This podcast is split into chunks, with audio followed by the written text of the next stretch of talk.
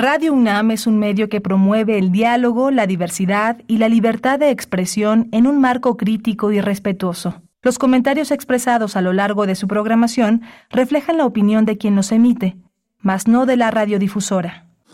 Radio UNAM presenta Primer Movimiento.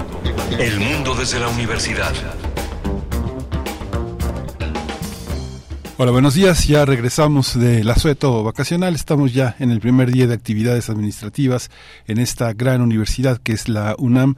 Esto es Radio UNAM, esto es primer movimiento. Vamos a estar con ustedes de 7 a 10 de la mañana. Hoy mi compañera Berenice Camacho está de vacaciones, está de vacaciones toda esta semana que, que, que corre, que corre a partir de este lunes 24 de julio. Son las 7 de la mañana con 4 minutos. Yo soy Miguel Ángel Quemain y tenemos un menú, como siempre, interesante, variado, con muchas con muchas, con muchas aristas para entender la realidad nacional. Vamos a tener la curaduría musical de Bruno Bartra, él es etnomusicólogo, sociólogo, periodista, DJ, un colaborador habitual de Primer Movimiento, un profesor que pone al día eh, la, el conocimiento musical y lo pone al alcance de nuestros radioescuchas.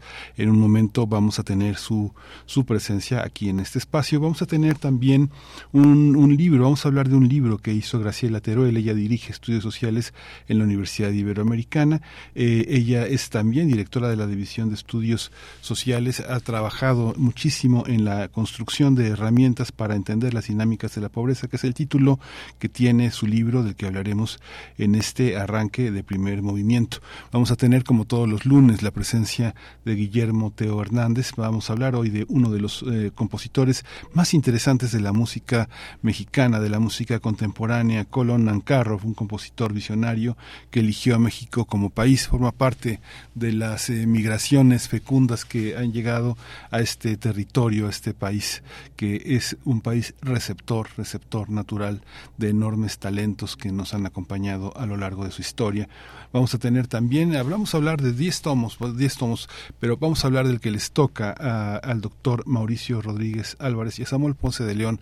Es el tema, es el tema dedicado a la salud, la, la cuestión sanitaria, eh, la década COVID en México, 10 tomos que están accesibles en PDF y que son eh, parte de lo que la UNAM ha generado como una memoria, una memoria de este tránsito doloroso que ha sido la pandemia. Vamos a conversar con Mauricio Rodríguez, él tiene un apartado, Mauricio Rodríguez Álvarez tiene un apartado en este libro dedicado a pensar la comunicación. Samuel Ponce de León tiene varios apartados en los que colabora hablando de modelos matemáticos, hablando de una serie de elementos también muy importantes del tránsito de la, de la pandemia a la endemia. Un, va, va, a ser una conversación siempre interesante con Mauricio Rodríguez, que también es conductor de un programa aquí en Radio UNAM, Hipócrates 2.0, un programa de alerta, de orientación, un programa de sobre medicina e investigación. Y bueno, Mauricio ha sido el vocero de la Comisión para la Atención de la Emergencia del Coronavirus en esta casa de estudios. Vamos a tener también Brasil, Brasil y la inhabilitación de Jair Bolsonaro por abuso de poder. Qué cosa.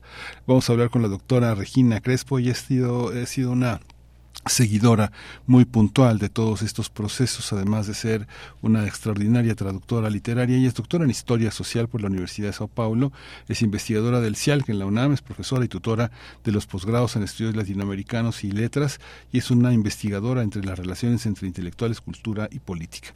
Vamos a hablar también, vamos a tener la poesía necesaria y tendré y a lo largo de la semana el privilegio de poder ofrecerles algo de poesía necesaria. Vamos a tenerla al, al filo de las nueve de la mañana y vamos a tener hoy una, una mesa del día dedicada a el lado B de las emociones. Es un libro de Eduardo Calixto, con, eh, vamos a hablar con él, él es neurofisiólogo, es doctor en neurociencias y ha hecho este libro, El lado B de las emociones. Un libro interesante, un libro eh, que pone, pone todavía estas fronteras entre medicina, psicopatología, psiquiatría, eh, psicoanálisis, y muchos territorios que están todavía por por construir su, su unidad. Vamos a tener también al final de esta emisión, este, para el cierre del programa, un verano sonoro. Es una actividad veraniega que se desarrolla en la Fonoteca Nacional y de la cual nos contará Tito Rivas, en, es quien es el director general de la Fonoteca Nacional. Así que este es nuestro menú de hoy. Vamos a ir con Bruno Bartra.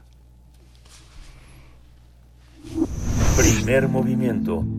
Hacemos comunidad con tus postales sonoras. Envíalas a primermovimientounam.gmail.com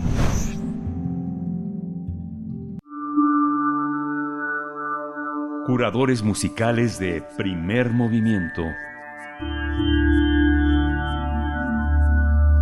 ¿Qué tal Miguel Ángel? Eh, y bueno, ¿qué tal a todo el auditorio de primer movimiento? Iniciando casi el, el semestre a pleno verano y pues bueno, para ello he elegido una, una selección musical algo festiva que nos ponga eh, de buenas eh, en estos días a veces calurosos, a veces muy lluviosos. En fin, pues vamos a arrancar con la pieza Los Lunáticos de los de abajo, eh, de su quinto álbum, un, cover a, un, a una pieza de los Root Boys de los ochentas inglesa, pero que le dan un toque cumbianchero muy bueno y desde luego con todo ese rock latino característico de los de abajo. de ahí nos vamos a ir a a una curiosidad muy interesante que salió hace ya 25 años eh, en el álbum Sara de, eh, de Jalé, de este gran cantante del raí eh, argelino. Eh, y bueno, la pieza es Key County. Aquí lo, lo interesante es la colaboración insólita de Saúl Hernández en esta pieza de raí que de pronto se transforma un tanto al estilo cumbianchero rockero eh, de algunas piezas de los caifanes y bueno, desde luego está la inconfundible voz de, de Saúl Hernández. Eh, ya de ahí nos vamos a ir a, la Valcumbia de Balkan Beatbox de su álbum Blue Eyed eh, Black Boy. es una pieza interesante porque era su, su interpretación de la cumbia a partir de lo que habían escuchado en distintos festivales entonces resulta una pieza balcánica con algunos toques latinos, eh, pero muy interesante y muy buena. De ahí nos vamos a ir para el cono sur con la, pues el clásico de la banda Conmoción, Mentira es la pieza, una, pues una composición que de pronto recuerda a la música del estado de Oaxaca y a raíz de ello es que decidí cerrar la selección con, con el botecito de, de Pasatono, el gran proyecto de Rubén Luengas. Así que bueno, espero que disfruten esta selección para arrancar eh, bien moviditos este, eh, pues ya casi el semestre que inicia con verano acá en la universidad y bueno, espero que lo disfruten y, y los ponga de buenas. Les mando un abrazo y nos escuchamos el siguiente lunes.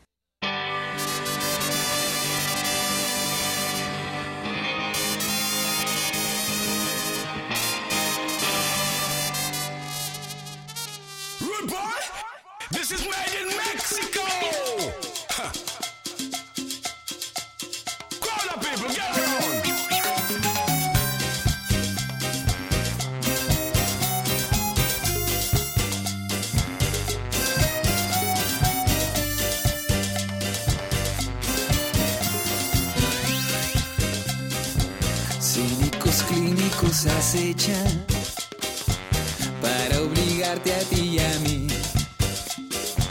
Vigilan todo lo que hacemos, pues creen que somos su botín.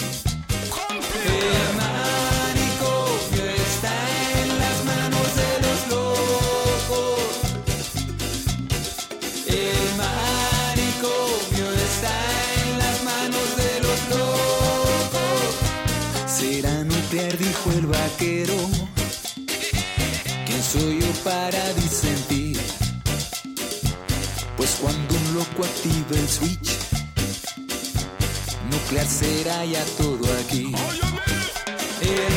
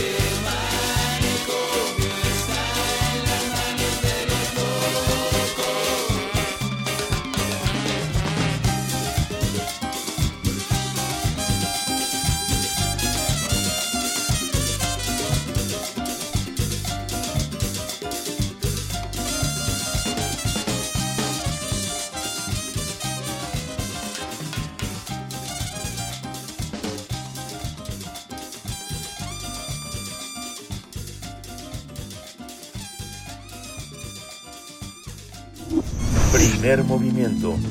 Hacemos comunidad con tus postales sonoras. Envíalas a primermovimientounam.gmail.com Toma nota y conoce nuestra recomendación literaria. Justamente perdón, estamos, eh, vamos a hablar de dinámicas de la pobreza. Tenemos ya en la línea a Graciela Teruel. Se trata, se trata de una publicación que ha hecho la, la Fundación Espinosa Iglesias y del 2002 al 2012, siete de cada diez mexicanos vivieron en condición de pobreza, es decir, nunca lograron dejar de ser pobres. Esto implicó que durante las últimas dos décadas, el 49.4% de los mexicanos entraron y salieron de la pobreza en uno o varios momentos de su vida. Esto es de acuerdo con la investigación Dinámicas de la Pobreza en México, el libro que al inicio del programa les mencionamos. Es un libro de García Teruel que dirige los estudios sociales en la Universidad Iberoamericana y que explica que un porcentaje de la población mexicana ha experimentado una y otra vez la pobreza durante las últimas dos décadas. Algunos incluso se han quedado atrapados en esta condición extrema de manera permanente. Estas barreras pues han impedido la posibilidad de la movilidad social en México, lo que ha provocado que el 6.8% de la población se encuentre en una condición de pobreza extrema crónica, es decir, un segmento sin posibilidad de salir de esta situación. Para combatir los estragos e incentivar una movilidad social, Graciela Teruel considera que el paso más importante es identificar un componente dinámico del fenómeno y trabajar sobre sus particularidades, ya que históricamente la estrategia se ha enfocado en atacar las cifras sin entender su especificidad. Pues vamos a conversar con ella. Ya está en la línea con nosotros, doctora Graciela Teruel, directora de la División de Estudios Sociales de la Universidad Iberoamericana. Bienvenida, buenos días. Eh, buenos días, Miguel Ángel, a tus órdenes. Saludo con mucho gusto a tu auditorio. Pues cuéntenos, es un libro, es un libro muy interesante, muy pedagógico también, explica de una manera, de una manera muy detallada en qué consiste todo este proceso que, que está en las dinámicas de la pobreza. Es una publicación que editó el Centro de Estudios Espinosa Iglesia, promoviendo una igualdad de oportunidades. Cuéntenos cómo está estructurado, qué es la especificidad que se tiene que entender para que en las políticas públicas se pueda introducir ese, esa especificidad. Sí, mira, con mucho gusto. Cuando uno ve las cifras de pobreza oficial, que son las que publica el Consejo Nacional de Evaluación de la Política de Desarrollo Social, el Coreval, eh, y lo, lo hace cada dos años, ve una colección de fotos. Y esas fotos nos dicen, pues prácticamente en los últimos 30 años, que la pobreza en México no ha cambiado. Si uno pudiera trazar una línea de tendencia, básicamente los números de pobreza en México no se han movido. Entonces lo que hace este estudio es no ver una colección de fotos, sino más bien ver la película, qué ha pasado cuando uno ve las dinámicas hacia adentro y hacia afuera de la pobreza. Y eso le llamo yo la película. Entonces, lo que hacemos en este estudio, que lo realizó el doctor Luis Barcaba del CIDE, servidora de la Ibero, fue justamente tomar una muestra que fuera representativa de la población mexicana en el año 2002 y lo seguimos por un periodo de 10 años. Eh, y al darle seguimiento podemos justamente ver qué pasa con esta población eh, hacia adentro y hacia afuera de la pobreza. A esto le llamamos dinámicas de la pobreza.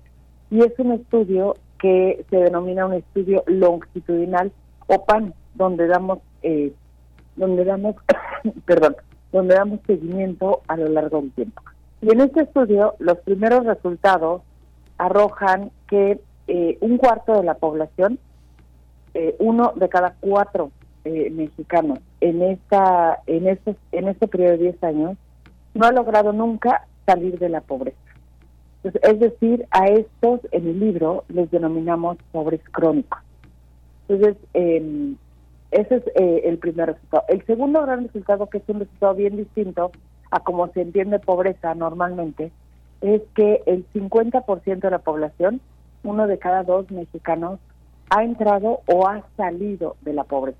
A esto le llamamos movilidad, eh, movilidad social en términos de que entran o salen de la pobreza no, no permanecen todo el tiempo en la pobreza, pero sí hay un porcentaje grande de esta población que es vulnerable, que logra salir, pero luego vuelve a caer en pobreza. Ujú.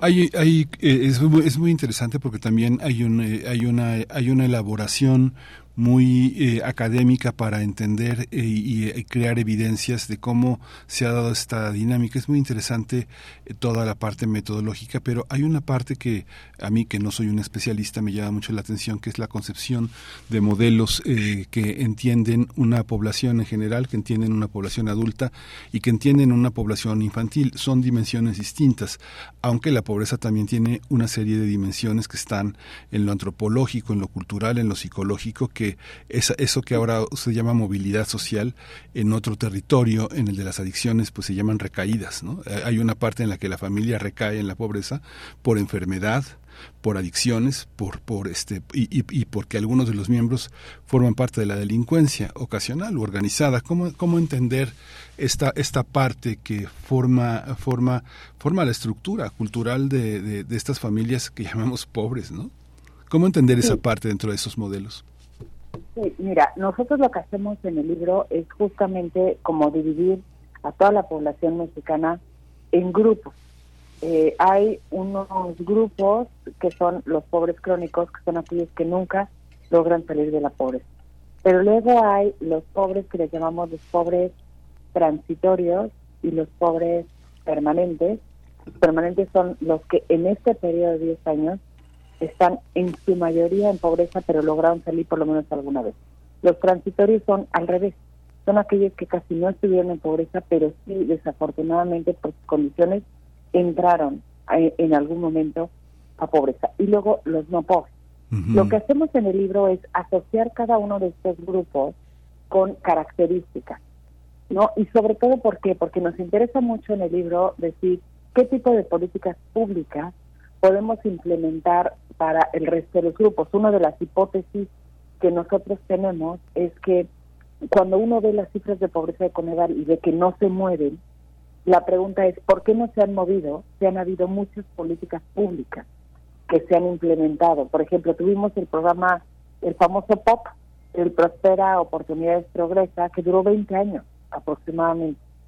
Eh, y era un programa que iba dirigido a los niños para atacar esa pobreza más estructural. Y cuando vemos las cifras no se mueven. Entonces nosotros lo que decimos es que una de las hipótesis es que las propuestas o las implementaciones o los programas o las políticas que han llevado a cabo los anteriores gobiernos han sido del mismo tipo para todos, es el mismo tratamiento independientemente de la enfermedad. Y aquí lo que vemos es que hay distintos tipos de pobreza. Hay gente que está en pobreza crónica que requiere todo tipo de políticas públicas, no solamente una. Y lo que se le ha dado a este tipo de pobres es exactamente lo mismo que se le ha dado a alguien, por ejemplo, cuyo ingreso cayó. Eh, entonces, es por eso que ha habido una ineficacia, creo yo, muy grande en términos de políticas públicas para mitigar la pobreza.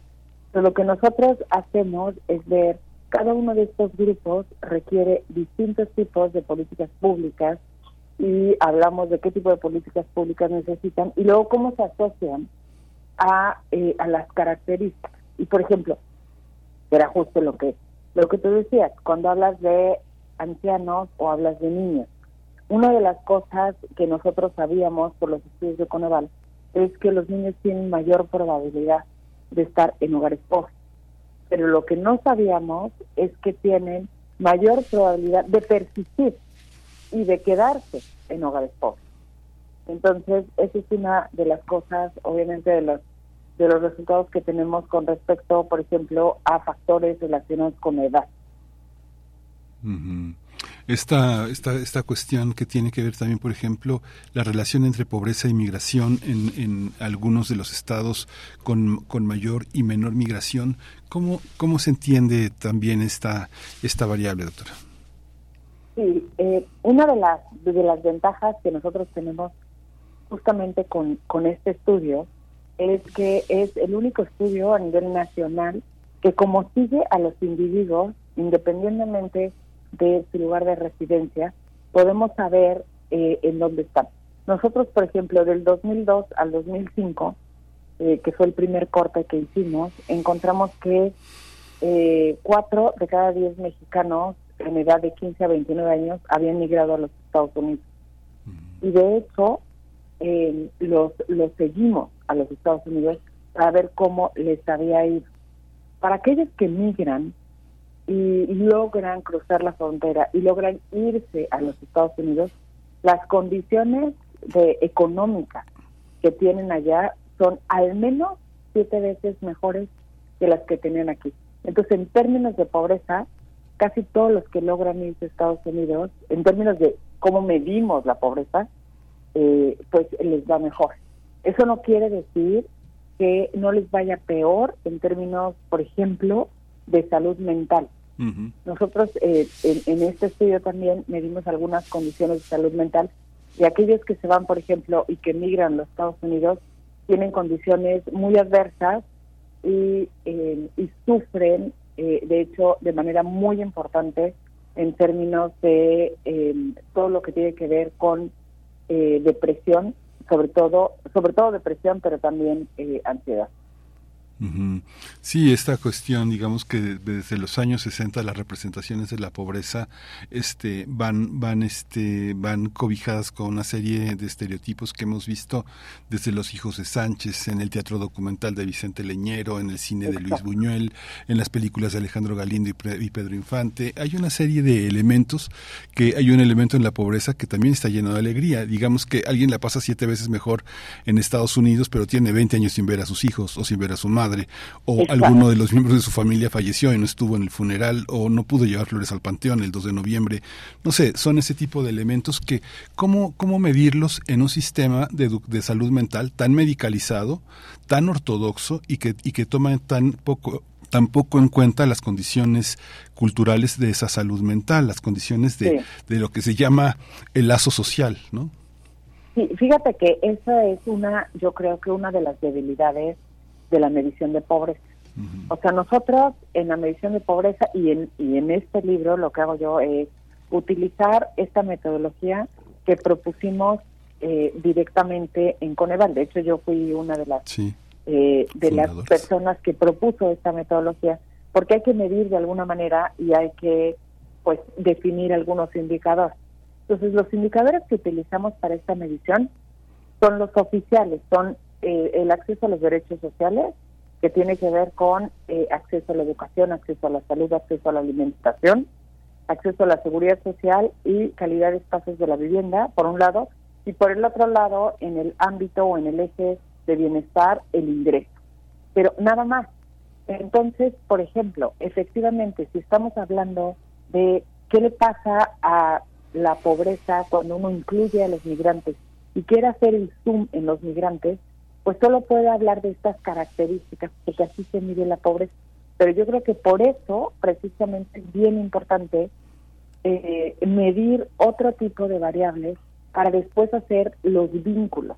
Por ejemplo, ¿qué pasa con eh, los migrantes y su resiliencia?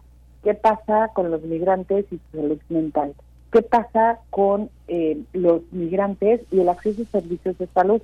Uno de los grandes temas que estamos viendo con los migrantes en Estados Unidos es justamente que cuando se enferman, como no tienen derecho a una seguridad social en Estados Unidos, pues asisten a clínicas eh, y tienen gastos, por ejemplo, en servicios de salud o lo que se le llama gastos de bolsillo muy, muy grandes, pues porque se tienen que eh, atender y mucho de lo que ganan le dedican a, este tipo de, de temas, ¿no? O eh, otro tipo de temas relacionados, por ejemplo, con eh, su vivienda, con cómo acceden a lugares eh, adecuados para vivir.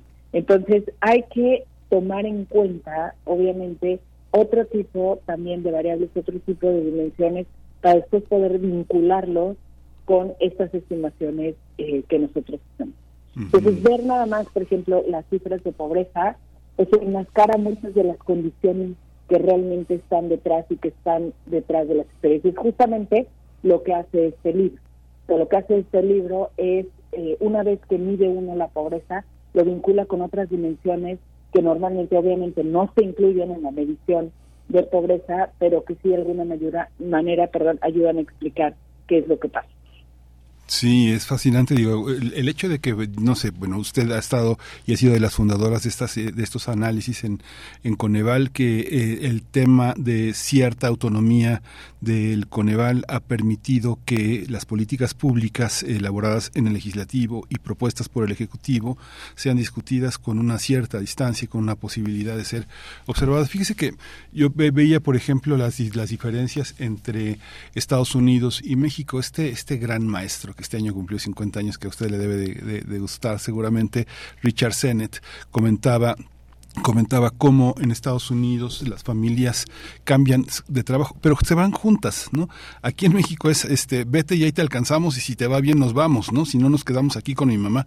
Es algo, es algo que es muy interesante. Richard Sennett me acuerdo que colocaba tres desafíos, decía ser capaz de definirse a través de constantes mutaciones profesionales, dar la talla en una sociedad en la que el talento ya no se valora y buscar un lugar desde el cual mantener los vínculos eh, con el pasado, lo que le decía ir el 2 de noviembre o el primero de noviembre al, Panteón o celebrar el Día de la Madre, ese tipo de elementos.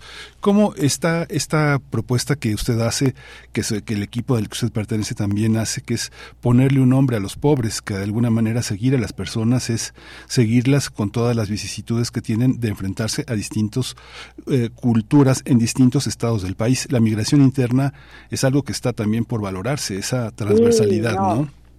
Es la migración interna también es muy muy alta y de hecho mucho más alta de lo que decían las cifras oficiales.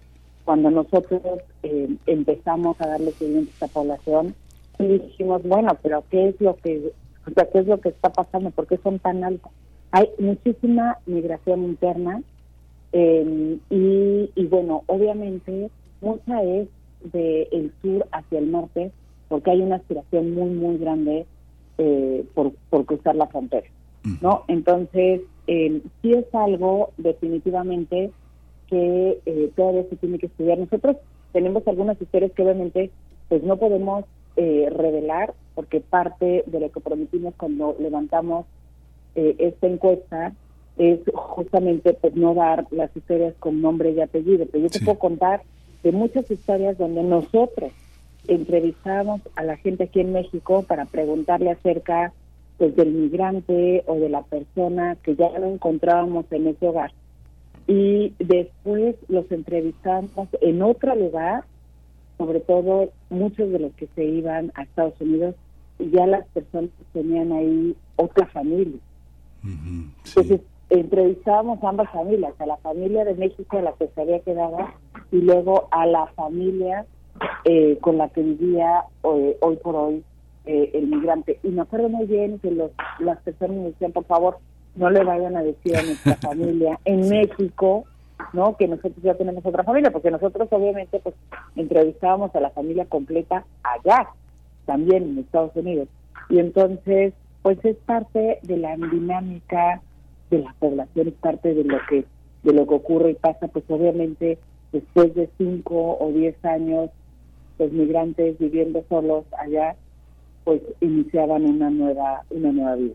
Sí, pero fíjese, doctora, que he tenido oportunidad como de ver varios trabajos y de ver, de escuchar a varios académicos. Muchas personas se sorprenden de la capacidad de, de, de, triangulación en México, de la capacidad que existe en nuestro país, de que las personas eh, tienen una o dos y hasta tres relaciones con los rasgos de cierta formalidad, o sea, digamos de tener un hijo, de dar un, de dar un poco de dinero para su manutención o, o, dar algún tipo de, de, atención personal, digamos, de visitarlos, de, de saber que ese señor es tu papá, aunque venga a vernos cada dos meses. Ese tipo de elementos sorprende mucho en el extranjero y es algo que este yo no sé yo la verdad no tengo elementos para pero he escuchado a académicos de mucho rigor señalar y sobre todo muchos muchos extranjeros que cada vez hay más entre nosotros analizando la sociedad mexicana esa sorpresa ¿no? de, no poder tener este relaciones eh, monogámicas en un terreno que no tiene que ver con la moral al calce, que no tiene que ver con la promesa religiosa ni con esta ni con ese pacto, sino un pacto entre personas, no digamos de, de serse, de estar el uno para el otro, fuera de las libertades eróticas, sexuales que puede tener una sociedad muy globalizada. Fuera de eso, fuera de eso, digamos que la gente mantiene lealtades una con otra, pero esta parte cómo cómo entenderla. Sí, eso no es un tema que yo pero eh, obviamente esta encuesta puede ser utilizada para Eso. eh, estudiar este tipo de, de temas, porque pues sí damos seguimiento. Ahora, ¿qué es lo que pasa? Nosotros eh, nos dimos cuenta, por ejemplo, la gente que se fue a Estados Unidos, que tenía otra familia, porque parte de los protocolos que nosotros seguimos para entrevistar a la gente es, pues, entrevistar a todos con los que vive el migrante. Pues ahí nos dábamos cuenta. Ahora, en México, este tipo de, de encuesta va a ser más difícil porque si sigue viviendo en el hogar original, pues obviamente no le preguntamos acerca de otras casas u otros hogares que pudiese tener. Entonces, para eso se requiere pues un diseño metodológico un poco distinto. Sí, y esta y este aspecto también, por ejemplo, eh, hace unas hace algunos días eh, escuchaba al presidente López Obrador decir que bueno, yo ya me voy, pero a partir de enero próximo les voy a dejar 25% más a los adultos mayores para su pensión. ¿Cómo funciona, digamos, so- so- socialmente esta esta parte? ¿Qué qué relación hay en el modelo que ustedes proponen, en el modelo del libro que, que presentamos hoy, están los niños, pero en la parte de los jóvenes, ¿no? Yo recuerdo, yo recuerdo esta parte de los jóvenes en los años 90, muchos, había mucho trabajo para jóvenes, fueron convocados de una manera estadísticamente muy favorable. Muchos se, se endeudaron, dieron el enganche para un coche y muchos lo tuvieron que dejar, porque el, eh, en 96 el, el, ca- cayeron, fue una enorme crisis y muchas de las expectativas de los jóvenes cayeron. Hoy muchos jóvenes han cambiado muchas situaciones. Mucha gente, yo creo que muchos, muchos años escuchamos la pregunta, ¿cómo le hizo mi mamá sola para comprar una casa? ¿O cómo le hicieron mis papás para comprar una casa? Hoy, según muchos muchos trabajos del Colmex, de la UNAM, de la dicen ya es imposible para una persona joven menor de 30 años comprar una casa. Y, y para muchas personas es imposible rentar en lugares céntricos. Y es tremendamente agotador pagar el crédito de un auto. ¿Cómo esos factores han cambiado? Han cambiado porque el capitalismo se ha vuelto más voraz, ¿no? Cada vez es- todo es para menos personas, ¿no?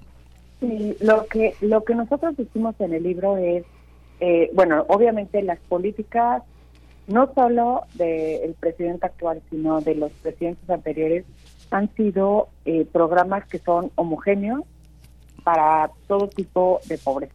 O sea, la gente que es pobre recibe un tipo de programa independientemente de eh, si está más cerquita de la línea o de salir de pobreza o si está más arraigado en, en la pobreza.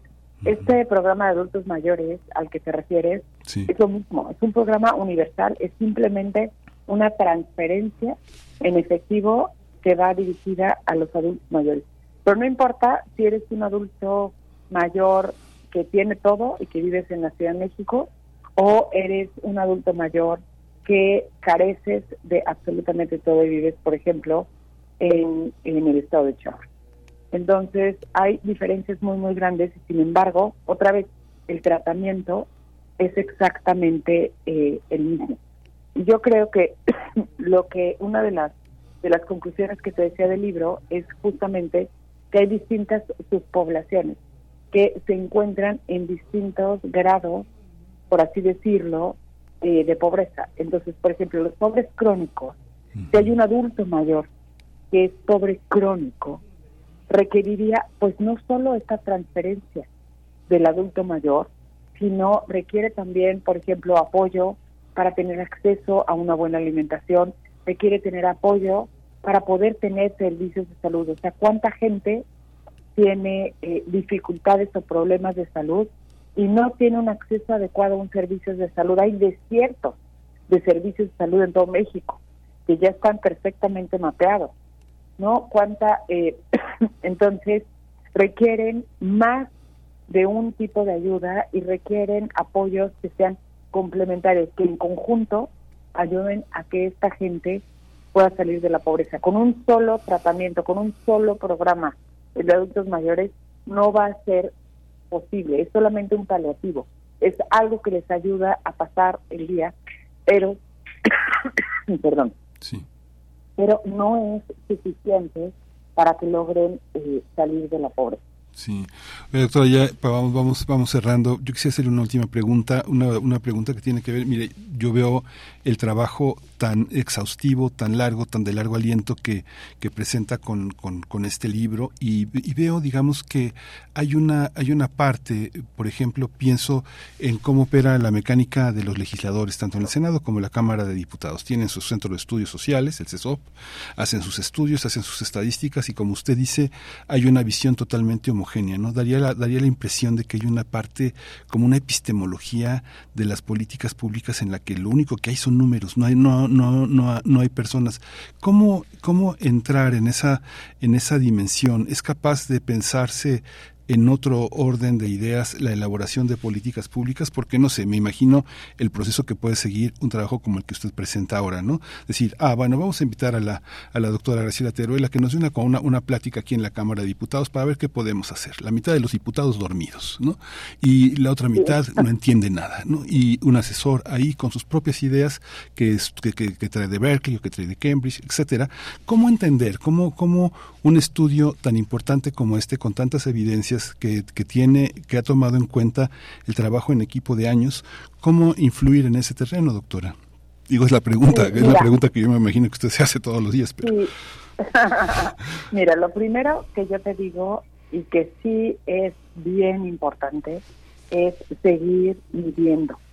En, este sexenio ha habido como que eh, realmente una repulsión a todo lo que tiene que ver con medición, con evaluación, con el uso de evidencia dura y científica para la toma de decisión. Entonces, yo creo que es bien importante volver a, eh, a impulsar todo tipo de mediciones objetivas, porque como lo dice Coneval, lo que se mide se puede mejorar, pero lo que no se mide no, y ha habido un desprecio muy, muy grande, sobre todo en este sexenio, eh, a todo lo que tiene que ver medir. Y luego lo segundo, creo yo, una vez que mides y tienes un buen diagnóstico de lo que está ocurriendo, que sabes dónde están las personas que tienen tales o cuales necesidades, lo siguiente sería seguir una política de focalización. Y no hablo de focalización al estilo lo que hacía el programa Prospera antes. Hablo de, puede ser una focalización incluso geográfica, dependiendo de eh, donde identifiquemos que están cierto tipo de acciones en donde queremos nosotros mejorar. Pero sí es bien importante reconocer que no tenemos recursos ilimitados para darle a todo mundo sin ningún tipo de, eh, de selección de quién necesita más o quién necesita menos. El programa de adultos mayores, como decíamos antes, pues le da indiscriminadamente a todo mundo, independientemente si lo necesitan o no lo necesitan. Yo creo más bien que esas políticas universales son menos eh, efectivas para mitigar la pobreza eh, comparadas con las políticas que van más bien dirigidas y focalizadas. Pues muchísimas gracias, doctora doctora Teruel, doctora Graciela Teruel. Y, bueno, es un libro muy inspirador. Es, es un libro que este, está, está accesible eh, este, en el centro de, Espinosa Iglesias. Vale muchísimo la pena. Es, una, es un material, este, pues, como insisto, es inspirador para muchísimos trabajos de tesis. Hay muchos, hay muchos, muchos trabajos que ya están hechos para quienes este, tengan distintas eh, vocaciones, desde el trabajo social, la antropología, la sociología. En fin, es un, es una, es un punto de partida, doctora. Muchas gracias. No, con muchísimo gusto, Miguel Ángel, y a tus órdenes. Muchísimas sí lo pueden bajar, hecho, el trabajo es gratuito, está en PDF en la página web del Centro de Estudios Espinosa Vamos a compartirlo aquí en nuestras redes sociales y pues mucha vida para este libro y muchas, mucha, que sea un generador de muchas ideas y de muchas mejoras. Gracias, doctora Terrell. No, muchas gracias, Miguel Ángel. Buen día. Hasta pronto. vamos, vamos a ir con la curaduría de Bruno Bartra. Vamos a oír de Khaled Ansaul Hernández, este Kiki County.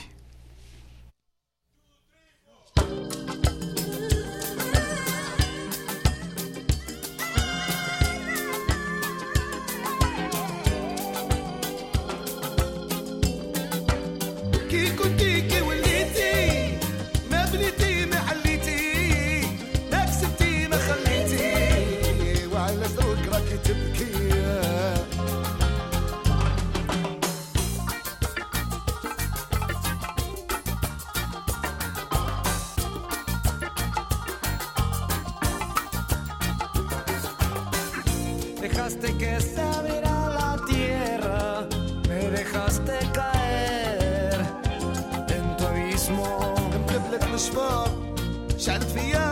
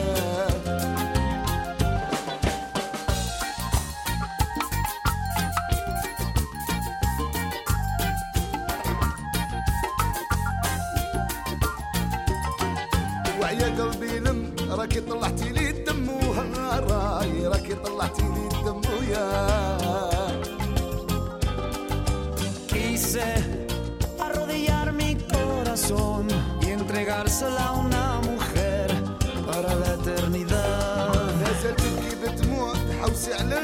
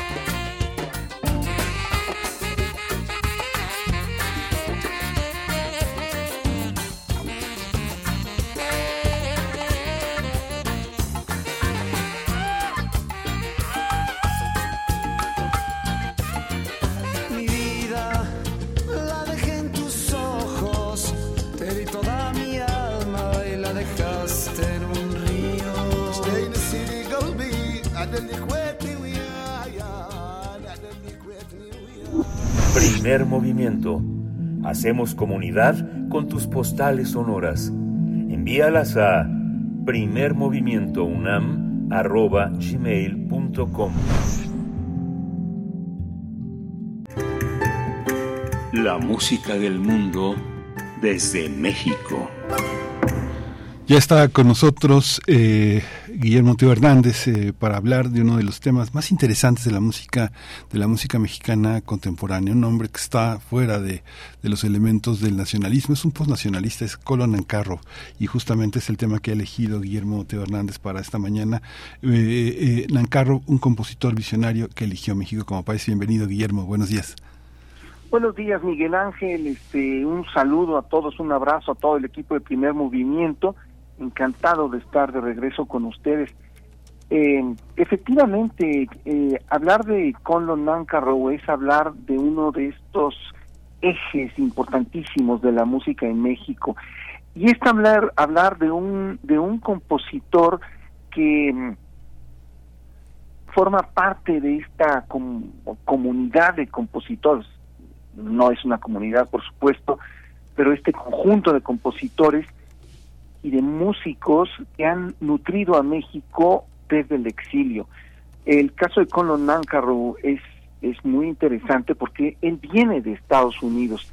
Nosotros estamos acostumbrados a pensar en, en los compositores como Rodolfo Halfter, que vienen de España, ¿no? Entonces, cuando pensamos en exilios, pensamos en el exilio español, pensamos en el exilio chileno, pensamos en, en otro tipo de exilios que no pensamos que pueda venir gente de Estados Unidos aquí. Y su biografía nos dice por qué, por qué vino a México, ¿no? Él nació en 1912 en Texarkana. Texarkana es, es, un, es un lugar que está justamente en la frontera entre Arkansas y Texas y justamente por eso se llama así. Él es hijo de un de un que político y hombre de negocios bastante eh, prominente. Él fue siempre muy muy muy rebelde estudió trompeta, eh, se salió varias veces de la, de la de la escuela, ¿no? Él era absolutamente indisciplinado con Lon Nancarrow. Eh, le- además tenía otra cosa, tenía una gran inclinación por el anarquismo y el comunismo. El padre intenta obligarlo a estudiar ingeniería y él al primer semestre se sale. Eh, inmediatamente después este le gusta el tipo de música que le gusta es el jazz Bartok y Stravinsky. Se casa muy se casa muy joven y se muda a Boston y estudia composición en Boston. Tiene algunos maestros que son de los digamos de la élite de, los maestros en Estados Unidos como Roger Session como Walter Piston como Nicolás Slonimsky en 1936 viaja a Europa como trompetista y cuando regresa decide enrolarse en la famosísima Brigada Lincoln que viajará a España en 1937. Para quien, eh, para dar contexto, esta Brigada Lincoln es una, una brigada formada por una serie de, de personalidades muy importantes de Estados Unidos que quieren luchar en contra del fascismo de Franco y él está en el frente de en el frente de batalla. Su batallón es derrotado en 1939 y escapa milagrosamente. En 1940 regresa a, a Estados Unidos. Su mamá le dice oye estás flaquísimo eh, necesitas comer bien y bueno la mamá lo atiende y se recupera un poco. Pero eh, pues obviamente estos son, son unos años difíciles en Estados Unidos y empieza a ser tratado como sospechoso por sus filias comunistas y le niegan el pasaporte y es entonces cuando decide emigrar a México. En estas, en estos años lee un, un tratado de, de, de Henry Cowell que es el New Musical Resources. Esto le abre la, la como la el pensamiento y inmediatamente eh, eh, empieza a interesarse por la música aquella que pueda ser independiente del intérprete.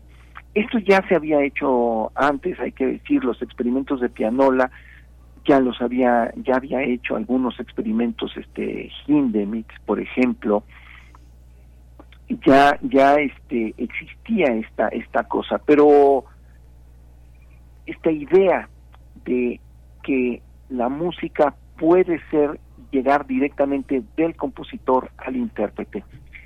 Para esto lo que hace Nancarrow es conseguir una pianola en Nueva York y empezar a hacer su propia música de tal forma que la reproducción sea total y absolutamente por medios mecánicos. Y bueno, perfora y perfora y perfora rollos, ya él ya viene a México, en, digo, está en México, México se convierte en un ermitaño durante los años 50 y 60, tiene un muy pequeño grupo de, de, de amigos, uno de los cuales es Juan O'Gorman, quien por cierto le realiza el proyecto de la última casa eh, que tiene. ¿no? Por fin llega el reconocimiento mundial, en los años en los años 80 básicamente John Cage, George Ligeti dicen que es uno de los grandes compositores de la actualidad y bueno, gracias a esto, entre otras cosas, y algunas grabaciones de sus obras de pianola, pues eh, es reconocido mundialmente, ¿no? Muere en la Ciudad de México en 1997. Él ganó varios varios premios eh, y lo que tenemos que decir también, que es muy importante, es que su esposa, Yoko Sugiura, cuando se encuentra todo este legado de pianolas perfora, eh, rollos de pianola y sobre todo las grabaciones las lleva la Fonoteca Nacional y estas este esta colección este fondo conforma uno de los legados importantísimos que existen en la fonoteca ¿no? entonces está tenemos un legado sonoro de uno de los grandes genios del siglo XX en la Fonoteca Nacional y es eh, Conlon Nancarrow Mm, Vamos a escuchar algo de Colón Ancaro. Yo recordaba un trabajo un trabajo muy interesante que hizo Roberto García Bonilla, quien tú debes conocer muy bien, en el que es muy interesante cómo hace pasar, se llama Visiones Sonoras, son entrevistas con compositores, solistas y directores que publicó Roberto hace mm, poco más de 20 años, ahora ya Roberto es un doctor en literatura, eh, especialista en la obra de Rulfo, pero ese libro es muy interesante, Colón Nancarro es el espíritu que recorre el, el libro, es muy interesante cómo no está Nancarro en el índice y cómo Nancarro está en todo el libro, ¿no? Es algo, es algo muy, muy, muy interesante. Eh, Viento de bronce que hace Juan Arturo Brennan aquí en Radio Nam, este, la prese hacía, hacía, hacía este Brennan, eh, es interesante cómo pasa la trompeta de Nancarro en muchísimos programas. Es algo, este, un instrumento que suele ser tan complejo, tan, con tantos prestigios y desprestigios, como, como le pudo dar tanto poder. ¿Tú qué, qué seleccionaste esta vez, Teo? Seleccioné uno de los estudios de Pianola justamente Ah, porque, Pianola, porque claro. bueno, hay, hay que, un poquito en contexto, lo que lo- de, la, de la pieza que vamos a oír es el estudio número 50, es quizá la obra más, eh, bueno, los estudios son la obra más, más famosa, y lo que tiene Nancarrow, y por lo cual también se decide a, hacer obra para pianola, es porque él está obsesionado con, con el ritmo, con la cuestión rítmica. Entonces hace polirritmi- polirritmos que son prácticamente intocables para un para un intérprete humano, por así decirlo, ¿no? Es sumamente complejo y esto él con muchísima paciencia fue perforando los rollos. Imaginemos la, lo que podría hacer ahora con una con una computadora, ¿no? Él hace perforar los los los rollos con un gran sentido del, del humor, por cierto, porque él abarca diferentes aspectos como el jazz y los introduce en, en sus composiciones, jugando además con esta polirritma, ritmos que se aceleran, por ejemplo, con la mano izquierda y que se desaceleran con la mano derecha y que, y que van complejizándose. Eh, Es, es tremendo. Entonces lo que vamos a ir es un estudio para pianola, el número 50. Pues muchas gracias, Guillermo Teo Hernández, con esta música de Colin Nancarrow. ¿Cómo, cómo, cómo pronunciarán los arcatejanos ese Nancarrow? Nancarrow. Ese, nos despedimos con eso y nos despedimos también de la primera hora del primer movimiento. Quédese con nosotros, quédese con Nancarrow. Gracias, Guillermo Teo Hernández. Nos escuchamos el lunes. Un abrazo para todos. Gracias.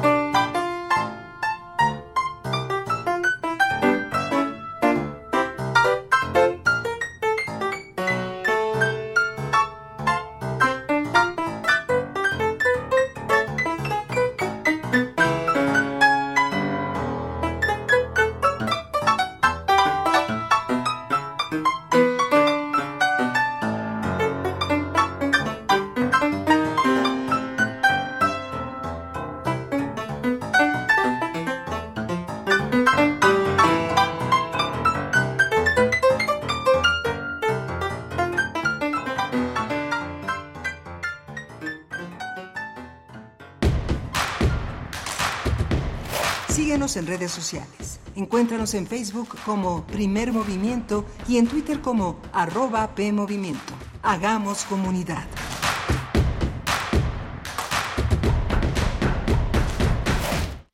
Cultura UNAM y el Museo Universitario del Chopo te invitan a desnudar el pasado en la exposición El cuerpo es más grande que la historia, de Noé Martínez. La verdad oculta en torno a la esclavitud en México durante la época virreinal. Toda la investigación empieza a volverse necesaria para mí a partir de una serie de sueños recurrentes donde yo me veía adentro de un barco de esclavos.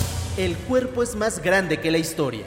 Hasta agosto de 2023, de miércoles a domingo de 11.30 a 18 horas. Doctor Enrique González Martínez, número 10, Santa María la Ribera. Cultura UNAM y el Museo Universitario del Chopo invitan.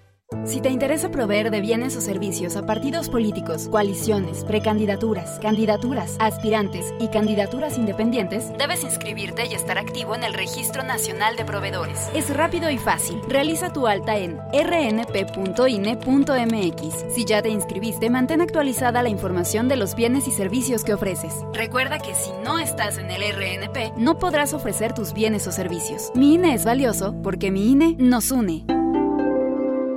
Los vapeadores pueden ser muy atractivos y fumar te hace sentir grande. Pero si lo haces, vivirás 10 años menos. Fumar te hará sentir angustia, te vas a deprimir, no dormirás bien y para aliviarte vas a querer otro cigarro o vapeada, aunque sepas que la adicción te está matando. Porque si fumas o vapeas, el cáncer destruirá tu lengua, tu garganta, tu sistema digestivo y seguramente tus pulmones. Si te drogas, te dañas. La felicidad que necesitas está en ti, con tu familia, tus amigos y la comunidad. Secretaría de Educación Pública. Gobierno de México. ¿Dónde reside el objeto? ¿Quién decide lo que se conserva? Se pregunta la artista bogotana Gala Porras Kim, quien en su práctica artística cuestiona qué objetos merecen ser conservados. La artista defiende una nueva política de cuidado del artefacto, que no priorice su conservación material destinada inevitablemente a deteriorarse, ante la imposibilidad de detener los efectos del tiempo. Desde diversas materialidades, la artista visibiliza las formas en que los museos y las instituciones culturales cambian la forma en que apreciamos los objetos en la exposición. Gala Porrasquín, en el Museo Universitario Arte Contemporáneo, MUAC, hasta el 17 de septiembre del 2023.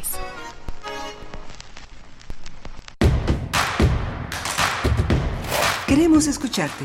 Llámanos al 55 36 43 39 y al 55 36 89 89. Primer movimiento. Hacemos comunidad. Ya estamos de, de, regreso, son las 8 de la mañana con dos minutos. Esto es primer movimiento. Estamos en Radio UNAM, en Adolfo Prieto 133, en la colonia del Valle. De regreso, de regreso de esta, de estas vacaciones que pues eh, sirvieron muchísimo para, para, para cansarse un poco más de lo que estábamos y reponerse también mucho más de lo que, de, de lo que necesitábamos. Son, es esa, es ese doble filo que tienen las vacaciones. Yo soy Miguel Ángel Quemain. Hoy no está mi compañera Berenice Camacho, está de vacaciones, está este en toda la semana va a estar, toda la semana va a estar eh, de vacaciones, se reincorpora eh, en la primera semana, ya prácticamente la primera semana, la última semana de, julio todavía alcanzamos la siguiente semana darle un pellizquito a este, a este mes. Y tenemos una, tuvimos una presencia, la presencia de Guillermo Teo Hernández con esta contribución de Hernán Carro, un compositor visionario que eligió México como país, es un compositor postnacionalista, dedicado a la trompeta, a la pianola. Afortunadamente su legado está en la Fonoteca Nacional, donde, donde pues todos, todos tenemos la posibilidad de abrevar, abrevar y de, y de eh, rescatar todo lo que su gratitud hizo posible para nuestro país y que también gracias a, a su esposa tenemos la posibilidad de, de, tenerlo. Vamos a, tuvimos también la presencia de la doctora Graciela Teruel, un trabajo, un trabajo fascinante, un trabajo lleno de, lleno de hallazgos, un trabajo que se llama Dinámicas de la Pobreza en México, que también es resultado de un trabajo que este formó parte de un consejo directivo que este que está en el Centro de Estudios Espinosa Iglesias y que hizo posible este trabajo de más de 10 años de, de, de, datos, de influencia de meditación con muchísimas, muchísimas experiencias, con un aporte metodológico, con especificidades que hacen que todo este, toda esta visión de la economía sea transfronteriza. Está en nuestras redes sociales, Tamara Quiero seguramente ya lo colocó en el, en, en, en nuestra, en nuestro Twitter, en primer P Movimiento, es nuestra, nuestra red social en Twitter, primer movimiento en Facebook, y que está, la, la gran ventaja es que está descargable este trabajo en PDF, es un trabajo inspirador, es un trabajo que generará seguramente muchas tesis, muchas ideas importantes. Esta, esta segunda hora vamos a tener la presencia de eh, Mauricio Rodríguez Álvarez, él es profesor del Departamento de Microbiología de la Facultad de Medicina de la UNAM, conduce aquí en Radio UNAM Hipócrates 2.0, un programa de medicina y investigación, y Mauricio ha sido el vocero, el vocero para la Comisión del Coronavirus eh, en, la, en la UNAM, un trabajo muy importante, un trabajo extenuante, verdaderamente generoso y comprometido de nuestra universidad con la comunidad, con la comunidad del país, con una comunidad en la que siempre se señalaron un- una, una cantidad de elementos muy importantes a reconocer. Como parte de esta de este trabajo eh, se hizo una década, una la década COVID en México. Al salir de vacaciones fue una de las últimas contribuciones que hizo la Gaceta propon- poner al alcance de nuestra eh, de nuestra comunidad este esta, estos 10 tomos que forman parte de distintas visiones sobre la década sobre sobre sobre el, el tema la década COVID en México que es un trabajo que va eh, hacia un pasado que explica muchas cuestiones de salud muy importantes pero también este también eh, propone toda una serie de ideas hacia el futuro que, que hoy vemos que en el caso de nuestra de nuestra gaceta eh, de la UNAM está presente en un tema que fue de los iniciales en la en la pandemia que fue el tema de la nutrición. Eh, justamente lo que presenta nuestra nuestra gaceta en esta ocasión es un artículo muy importante que justamente forma parte de los artículos que seguramente van a tener un reconocimiento un reconocimiento importante en la comunidad internacional porque es un artículo dedicado justamente a comer sano todos los mitos que hay alrededor de esta práctica y esta esta visión que desde nuestra universidad se tiene eh, sobre sobre este tema. No deje de consultar la, la Gaceta, es un tema muy interesante, es un estudio de expertos que desmitifica que la dieta saludable sea más cara que ingerir alimentos altos en calorías, grasas, azúcares y y esta investigación pues está nominada como mejor artículo internacional de nutrición en 2023. Vamos a tener ese, ese panorama. Vamos a tener también Brasil y la inhabilitación de Jair Bolsonaro por abuso de poder. Vamos a tratar el tema con la doctora Regina Crespo. Regina es eh, tra- traductora, es una tutora en el posgrado de estudios latinoamericanos. Ella, este, tanto en la parte de ciencias sociales como en la parte de literatura, pues es una de las guías indispensables para acercarnos a la lengua portuguesa, a Brasil, a la historia social de América Latina. Ella estudió historia social en la Universidad de Sao Paulo, pero tiene muchos años con nosotros.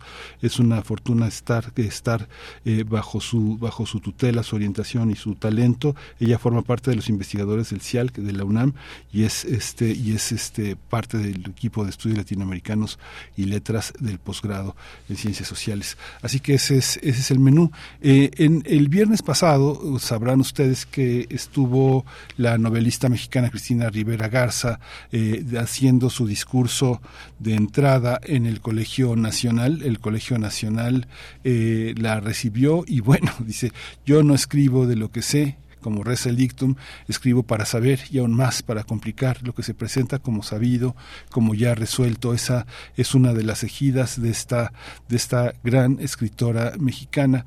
Eh, ella citaba a Annie Ernaux, la premio Nobel francesa, esta gran mujer que ha escrito toda una serie de obras que ya están prácticamente todas en español, y dice Cristina Rivera, como Annie Ernaux declaró no hace mucho, también escrito para vengar, para vengar a los míos y las mías, para traerlos a colación en un medio que una y otra vez ha tratado de relegarlos al olvido.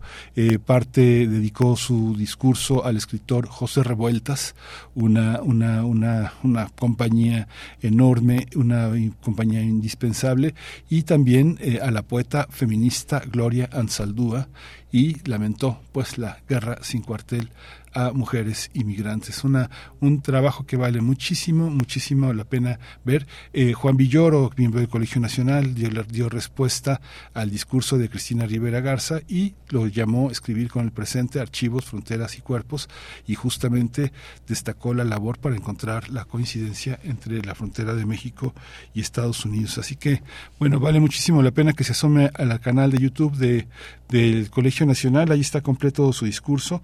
No, no, no he checado completamente que este si está eh, escrito, si está descargable en PDF, pero seguramente no tardará en estarlo, un discurso, un discurso emocionante.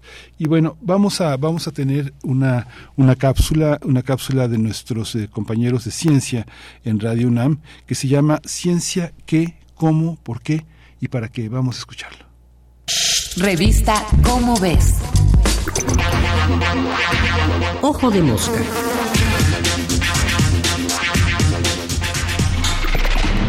Ciencia. ¿Qué, cómo, por qué y para qué?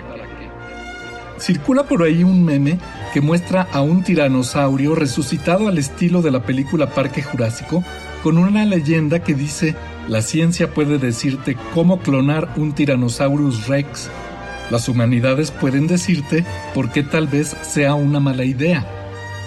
La ilustración da en el clavo. Efectivamente, el poder de la dupla ciencia-tecnología es enorme y le da al ser humano la capacidad de hacer cosas que parecieran imposibles, pero se requiere algo más para saber si vale la pena hacerlas o si sería mejor reflexionar un poco antes de lanzarse manos a la obra. La especialidad de la ciencia, con su larga historia, sus detallados métodos y sus potentes instrumentos, es averiguar qué es lo que hay en el universo que nos rodea para entenderlo lo más a fondo posible. A su vez, la tecnología utiliza el conocimiento detallado que la ciencia produce para hallar cómo aplicarlo, ya sea para manipular la naturaleza o bien para modificarla siempre en nuestro beneficio. Pero el beneficio de la humanidad no siempre significa beneficio para otras especies o para el planeta. Nunca sabemos si una nueva tecnología puede tener repercusiones negativas que dañen el ambiente o incluso a la propia sociedad que la produjo. Ejemplos sobran.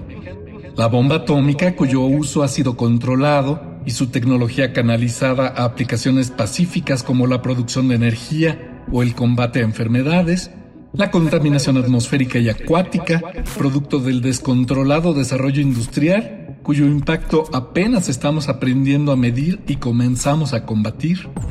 Y quizá el caso más alarmante, la excesiva producción de gases de invernadero producto de la revolución industrial y su uso desmedido de combustibles fósiles como carbón y petróleo.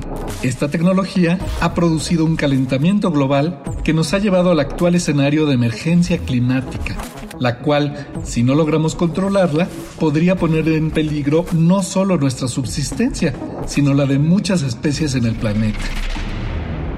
Ante estos riesgos, hoy se reconoce ampliamente que, antes de hacer las cosas, lo más adecuado es incorporar la sabiduría de otras disciplinas, como la filosofía, que nos ayuda a entender el porqué de las cosas, incluyendo por qué queremos hacerlas y por qué quizá no deberíamos, y el resto de las humanidades y ciencias sociales, ética, historia, sociología, política, que nos ayudan a analizar para qué queremos o no hacerlas gracias a sus métodos de análisis y cuestionamiento, nos ayudan a predecir mejor los efectos de los nuevos desarrollos y a hacer menos probable que dañen a la sociedad o al planeta. El conocimiento científico y la capacidad tecnológica no existen en un vacío, sino en una sociedad humana y un planeta donde habitan millones de especies distintas. Para minorar sus posibles efectos dañinos, se requiere también la participación de la filosofía, las humanidades y las ciencias sociales. En resumen, no olvidemos que el que podamos hacer algo no es razón suficiente para concluir que debemos hacerlo. Este fue Martín Bonfil Olivera. Nos vemos el mes que entra en la revista Como ves con otro Ojo de Mosca. Ojo de Mosca. Una producción de la Dirección General de Divulgación de la Ciencia.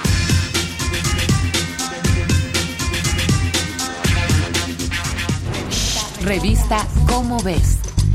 Pues ya regresamos, regresamos, eh, es eh, eh, muy muy interesante el ojo de mosca y tenemos otra otra otra visión. Ya este parte de este combate que desde hace ya algunos años se ha desarrollado en contra de esta visión de las dietas, esta opresión sobre el aspecto que uno tiene, las calorías de más que uno consume, toda esta tortura y que ahora la Gaceta de la UNAM coloca cuesta lo mismo comer sano que comer chatarra, que tiene que ver con toda esta visión sobre lo que nos empacamos, lo que comemos, lo que creemos que somos a partir de lo que comemos y justamente dietas, verdades e ilusiones es esta ese trabajo que han hecho nuestros compañeros de UNAM Global para apoyar la difusión de lo que nuestra Gaceta tiene en su primera en su en su en su portada. Vamos a escuchar eh, estas dietas, verdades e ilusiones.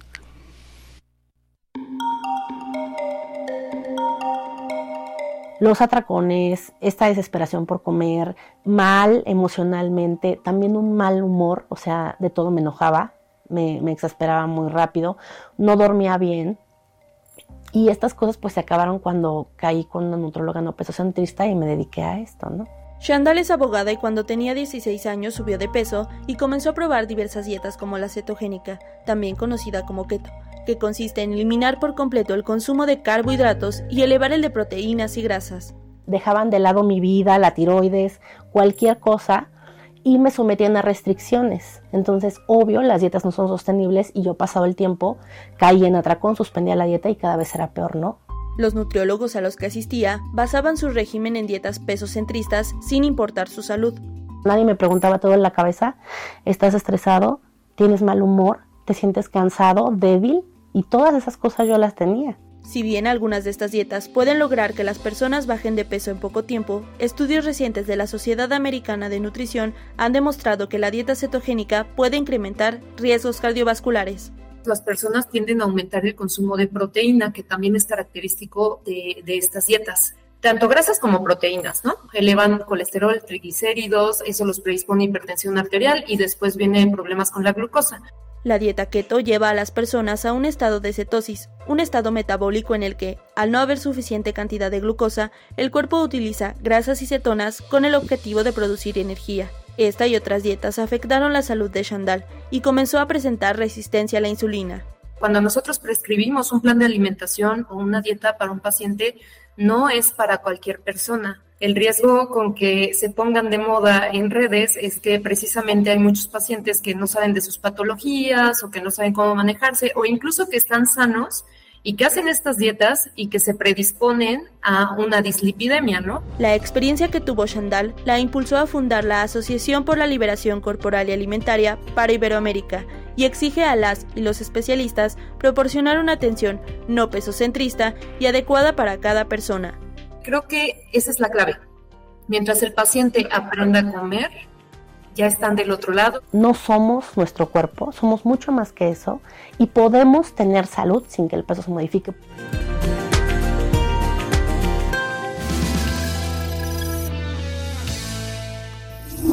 Primer movimiento. Hacemos comunidad con tus postales sonoras. Envíalas a primermovimientounam.gmail.com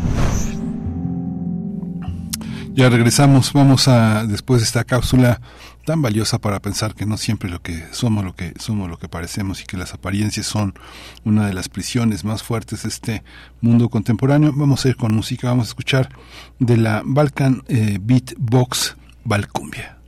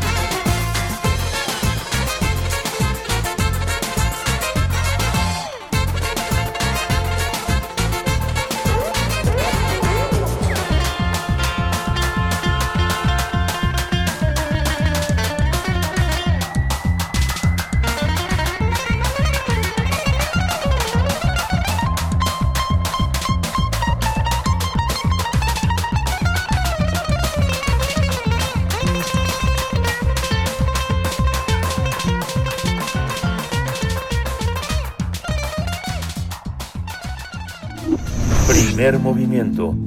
Hacemos comunidad con tus postales sonoras. Envíalas a primermovimientounam.gmail.com Nota Nacional. Hace tres años la historia mundial cambió con la aparición del, la aparición del virus de COVID, ya que con la enfermedad de COVID, que esta es una enfermedad que provocó que nos enfrentáramos a muchos problemas como la insuficiencia del sistema de salud, los retos de los modelos educativos, el incremento de la, de la desigualdad, la precariedad laboral, la falta de atención a la salud mental y la violencia de género. Eh, el análisis eh, para analizar el impacto que derivó la pandemia, la UNAM presentó una colección de libros muy importante que se llama La década COVID en México, los desafíos de la pandemia desde las ciencias sociales y las humanidades, y hay más de 300 autores que analizan la historia y las problemáticas que dejó la crisis sanitaria que se originó en 2020. Son 15 tomos de acceso gratuito reúne los aspectos más relevantes que permitirán el desarrollo de nuevas políticas públicas que van a ser de utilidad para el futuro de nuestro país. Y el tomo 13 se titula La crisis sanitaria. Este tomo lo coordinó Samuel Ponce de León y Mauricio Rodríguez y refiere que México bueno atravesó por momentos muy complicados, ya que los datos oficiales pues reflejan que la pandemia provocó un exceso de mortalidad entre 2020 y 2022 al cobrar más de 650 mil vidas, casi el 80% de las asociadas al COVID, a la vez que millones de mexicanos se contagiaron. Este tomo pues reúne testimonios en primera persona muy interesantes de profesionales de la salud que hicieron frente a la pandemia en México, con su propia trayectoria, con su propia experiencia y con el propósito de que su testimonio se integre a una serie de voces que construya una visión integral desde perspectivas de especialistas en las primeras líneas de acción. Y está con nosotros el doctor Mauricio Rodríguez Álvarez, profesor del Departamento de Microbiología de la Facultad de Medicina, eh, uno de los autores de este tomo, coordinador de este tomo 13. Bienvenido Mauricio, buenos días. Hola Miguel Ángel, buenos días. Muchas gracias por invitarme y por, por poner el tema en la mesa. Saludo al auditorio y bienvenidos de regreso de las vacaciones de la UNAM. Sí, qué impresionante, qué, qué, qué oportunidad de que una, una visión indexada, este, organizada, sistematizada, permita, permita que muchos de los estudios, muchos de los, muchos de los trabajos de posgrado, de licenciatura, que quieren, que quieren, que se proponen analizar el tema, tengan ahora un material de, esta, de este calibre. Cuéntanos de, este tomo que les tocó a ustedes. Pues sí, digo, el, la reserva de que de que vean los los otros tomos y aborden la colección así de manera de manera integral vale la pena pues, detenerse en, reflexionar esto de, de, la colección. O sea la colección es es un conjunto de materiales que van a ser de una utilidad pues, todavía eh, incalculable.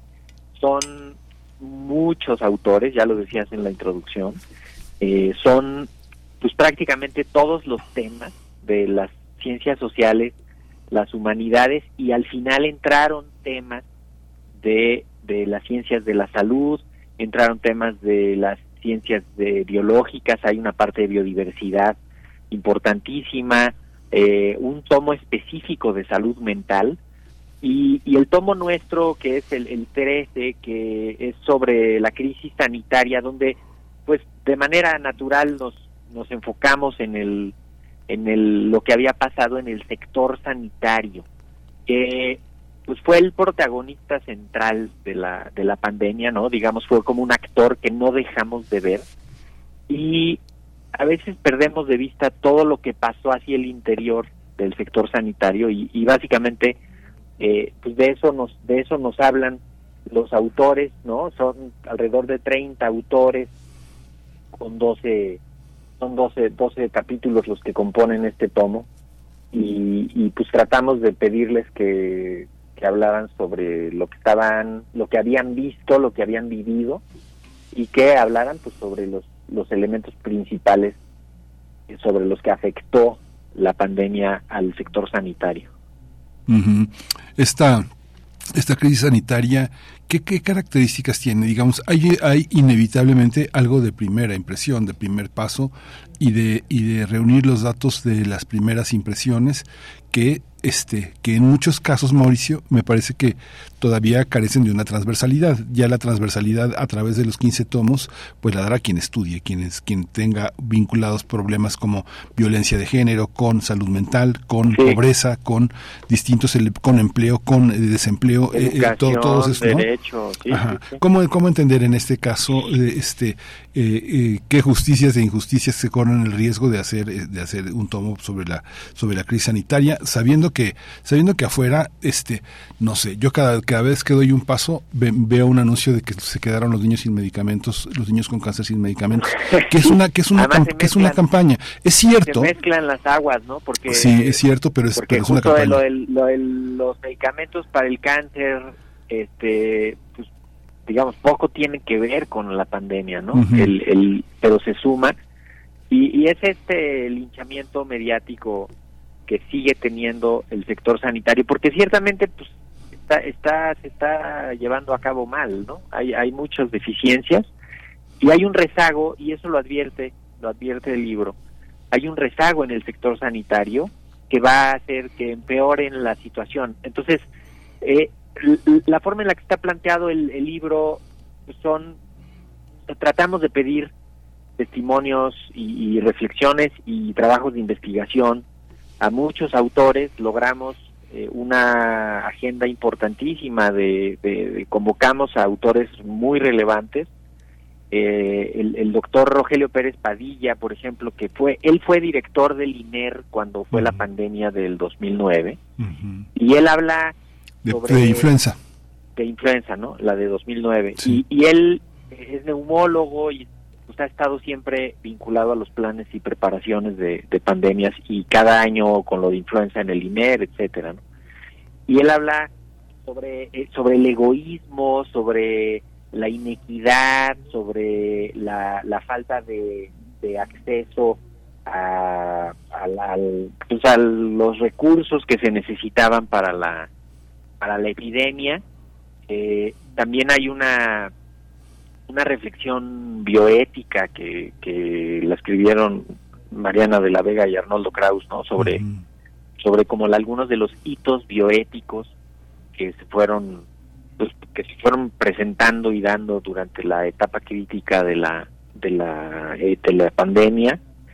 Y y se van poniendo elementos Miguel Ángel. Yo creo que lo que lo que hace el libro es poner mucha información junta de la que hemos ido entrediciendo por un lado y, encontrando por otro y, y pues sí será una referencia obligada para el que quiera hablar sobre sobre el impacto de la pandemia en el sector sanitario sin caer en el lugar común. y yo creo que eso eso es lo que nos, nos puede salvar esta colección toda completa nos va a salvar de no caer en el lugar común de decir ahí es que fue una desgracia y es que México hizo pésimo una respuesta y, entonces nos fue mal y es que el gobierno. No nos da nos da elementos súper valiosos por ejemplo el capítulo de de la pandemia de covid en Guerrero entre la costa y la montaña, nos cuentan ahí el, el doctor Carlos de la Peña Pintos que era el secretario de salud en Guerrero y, y, Pierre Delis un que, estudió economía y que le ayudó con todos los datos y parte del manejo ahí de la de la parte numérica de la respuesta en la qué compleja fue la respuesta en el estado de Guerrero en particular que fue eso no tiene condiciones específicas dificilísimas una desigualdad una eh, inequidad inmensa una conectividad tremenda vive del turismo está conectada con, con la Ciudad de México de forma pues, prácticamente directa y con el mundo. Entonces de ahí se pone el ejemplo de cómo fueron viendo y de qué hicieron y cómo hicieron la reconversión hospitalaria, etcétera. Entonces, pues son es, es, un es un tomo que pues, que da también aborda los lugares comunes, ¿no? Y los explica desde adentro, por ejemplo, la mirada del personal de salud, o sea, esta queja de que no vacunaron al personal de salud del sector privado eh, a tiempo, de que no había capacitación, equipo de protección personal suficientes, todo eso también se pone ahí, ¿no? Es, es parte de lo que ocurrió.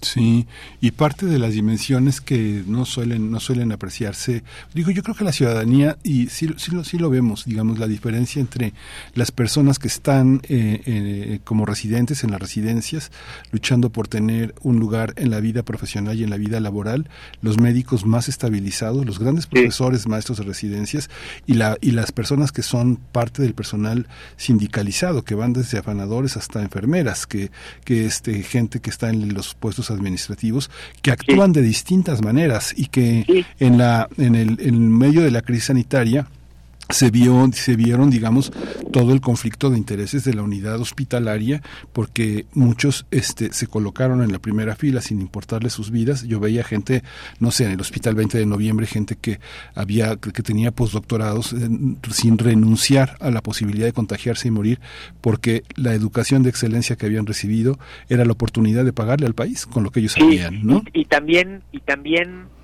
el, el lado exactamente opuesto a lo que estás describiendo. el, el Hospital Juárez de México, cuando dieron las, las condiciones de quienes podían eh, irse a sus casas para protegerse más porque se podrían considerar vulnerables, se quedó con 50% de su personal.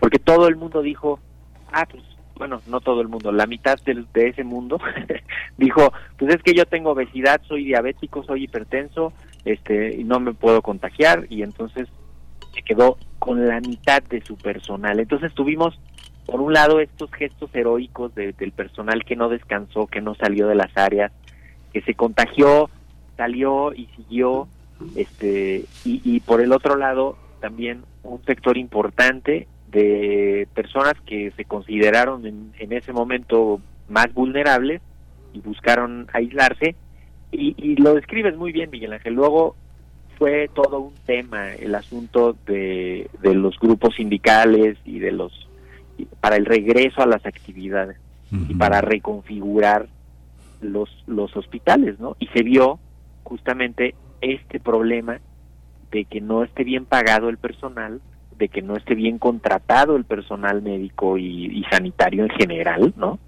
Y eso eso complica porque pues se contrataron con unas plazas eventuales, en serio, a miles de personas y luego ya cuando pasó la etapa crítica se les volvió a dejar allá la deriva, ¿no?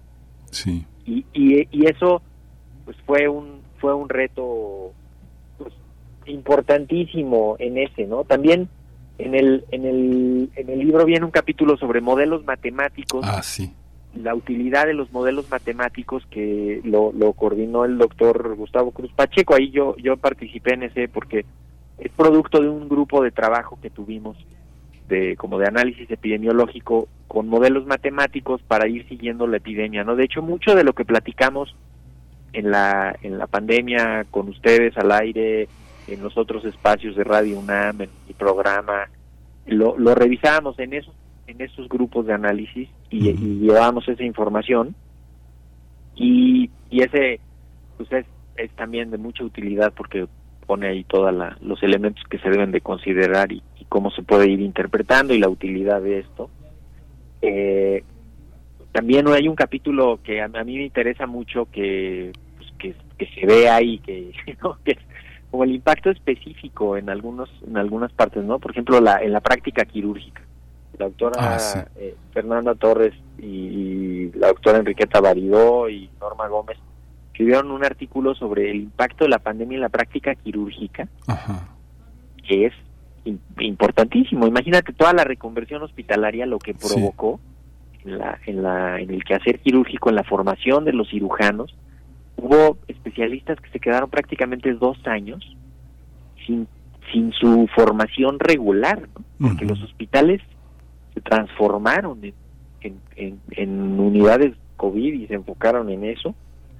Eh, también el grupo del Instituto Nacional de Salud Pública, el que hace la, la Ensanut, a- nos, nos apoyó con un capítulo sobre, sobre el impacto de la pandemia, ¿no? En las, el- las comorbilidades, la cascada de atención, eh, los enfermos no COVID, eh, también la del, del, del grupo de salud pública en otro capítulo específico hablan sobre vacunación, ¿no? La doctora Lourdes García. Eh, el, el otro lo, lo encabezó la doctora Teresa Chamal Levy, que pues, está ahí eh, a cargo de la Sensanut, y el de vacunación, la doctora Lourdes García. Eh, también abordamos sobre el impacto en la investigación clínica desde, desde la cardiología, que fue como donde pudimos recabar información más precisa y, y ponerla aquí. Eh, es, es un tomo padrísimo. De hecho, no, no es por hacer así el anuncio y, y echarme yo el, la porra, pero yo puse un capítulo sobre comunicar desde la universidad. Ah, sí, sí. Que, que es algo que hemos platicado tú y yo Sí. y, y, y Bere aquí al aire mucho tiempo. O sea, qué difícil ha sido comunicar la situación y, y cómo lo hicimos desde la universidad con, con esta figura de la vocería de la comisión, ¿no? También. Hay una, hay una parte, Mauricio, que es muy interesante porque finalmente eh, todo el trabajo eh, en su momento se inscribía como en una grilla nacional muy fuerte, porque eh, ahora que hablabas del modelo matemático del doctor Ponce de León, desarrolla toda una idea de lo que tiene que ver eh, con encontrar los resultados en tiempo real, que pues, forma parte de un modelo, un modelo matemático con el que contamos y que sabemos que está pasando, y que no siempre lo que estaba pasando era lo que se estaba diciendo que pasaba desde el ámbito federal y desde el ámbito de la comunicación y también desde el ámbito de los medios, y que resultó muy fuerte porque además en- estamos en medio de un, un gobierno que le tocó la pandemia, que trataba de salir adelante desde el punto de vista de la comunicación, pero que hubo momentos en que este en que eh, en que también cayó en la tentación de culpabilizar, ¿no? Y esta parte política No, de decir se resbaló Sí, de decir el mundo del poder de los médicos, ¿no? La Academia de Medicina, la Facultad de Medicina. Hay- A, mí hay una parte que me parece muy muy interesante, Mauricio, que finalmente hay una hay una parte entre la Facultad de Medicina de la UNAM, la, la- la propia rectoría encabezada por un médico, eh, la Academia de Medicina. Finalmente, lo que queda en este tomo también es que la práctica privada tiene una ética poderosísima y que viene también de nuestra universidad, que viene también de una parte en la que mucha gente que tiene que tiene una práctica privada no deja de tener una práctica docente y no deja de eh, evidenciarse en este en un tomo como este que hay una ética que prevalece que prevalece eh, la salud y el compromiso social por encima de todo, ¿eh?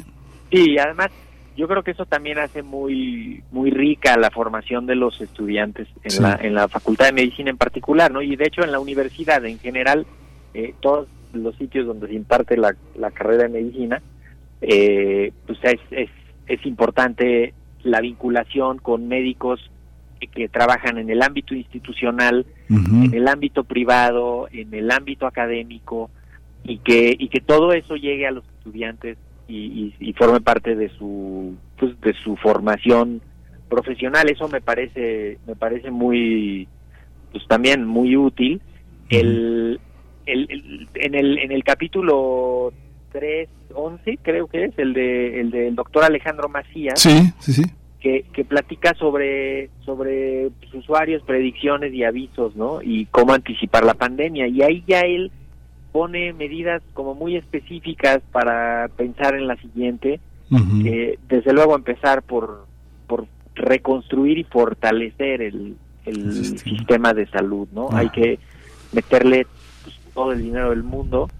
Eso te va a acarrear riesgos de corrupción y eso hay que apuntalarlo para que no para que no ocurra pero pero también se ponen eh, propuestas concretas yo creo que eso Miguel Ángel es algo fundamental de esta serie no no se queda son solamente en decir eh, aquí está lo que investigamos aquí está lo que lo que encontramos sino que los coordinadores ¿no? de la de la serie Guadalupe Valencia Leonardo Lomelí Néstor Martínez luego se dieron a la tarea de hacer un seminario al que fuimos todos los coordinadores de los tomos y entre todos construimos el tomo 15. Mm. y Ah, el tomo sí. 15 son justamente las enseñanzas y, y las recomendaciones específicas. Entonces, lo decía claramente Julia Carabias el día de la presentación de la colección, decía, esta colección la, la tiene que, que incluir todos los candidatos Claro. que van a surgir en de todos los niveles de gobierno, ¿eh? no solo Sí. los presidenciales, todos los todos los partidos que van a hacer programas de gobierno, Sí. todos los que quieren gobernaturas eh, de estatales, alcaldías, Sí. Este, pues hay que seguir, hay que seguir, hay que seguir en el análisis. Yo creo que también hay una, hay una deuda. Yo creo que el testimonio que tenga que arrojar el Poli, una de las escuelas de medicina más importantes de Latinoamérica, el Ejército, ¿no? La Escuela de Medicina de, este, de la Secretaría de la Defensa, van a ser, pues va, va a ser, va a ser una, una Sí. contribución y, se- y estos tomos son inspiradores para que en otros territorios académicos, este, abonen a- Ojalá, a enriquecer. ojalá, exacto. Usted, Pues- usted de buena fuente que el, el Colmex está trabajando con un libro de también de Ajá. guardadas las debidas proporciones, ¿no? Claro. Porque pues el- la, la cantidad de investigadores que tiene la UNAM y de profesores tal eh, hace justamente que, que 15 tomos se queden cortos, ¿no? Sí. Pues Mauricio, pues nos tenemos que despedir, pero bueno, este es, este es el inicio de una continuidad de un trabajo que pues que nuestros radioescuchas yo creo que merecen y exigen, así que bueno, te vamos a mantener ocupado siempre con tu generosidad en, en, en, en el... Con en el muchísimo gusto, Miguel Ángel. Y, y lo decías al inicio, está en texto completo, todos los tomos, ahorita por ahí repítanles la, la, sí, la página. vamos a ponerlo en redes sociales. para que la- para que la vea la gente ahí está todo el material que esa es otra de sus virtudes de esta colección que es está accesible para todo el mundo y que no se queda exclusivamente en las colecciones de los libreros Sí. Eh, y ojalá que se trabaje mucho y a seguir platicando de ella Miguel Sí, Ángel mando muchas gracias. Decadacovid.humanidades.unam.mx, ahí, ahí lo tenemos. Muchas gracias, Mauricio. un abrazo Hasta luego. Primer movimiento.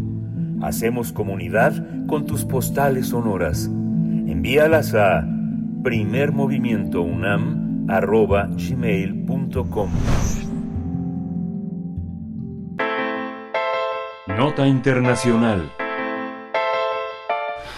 La Jair Bolsonaro, el expresidente de Brasil, fue inhabilitado eh, políticamente, lo que implica que no va a poder postularse en ningún cargo político hasta el año 2030.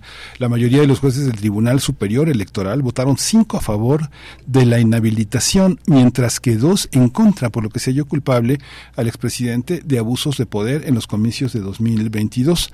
Eh, esta, en esa segunda audiencia que se celebró, el que celebró el tribunal, se decretó inhabilitarlo durante ocho años, argumentando que se comprobó que Bolsonaro usó entonces su posición como jefe de Estado para, cito, degradar el ambiente electoral, incitar a un estado de paranoia colectiva y fabricar teorías de la conspiración con informaciones falsas y mentiras atroces.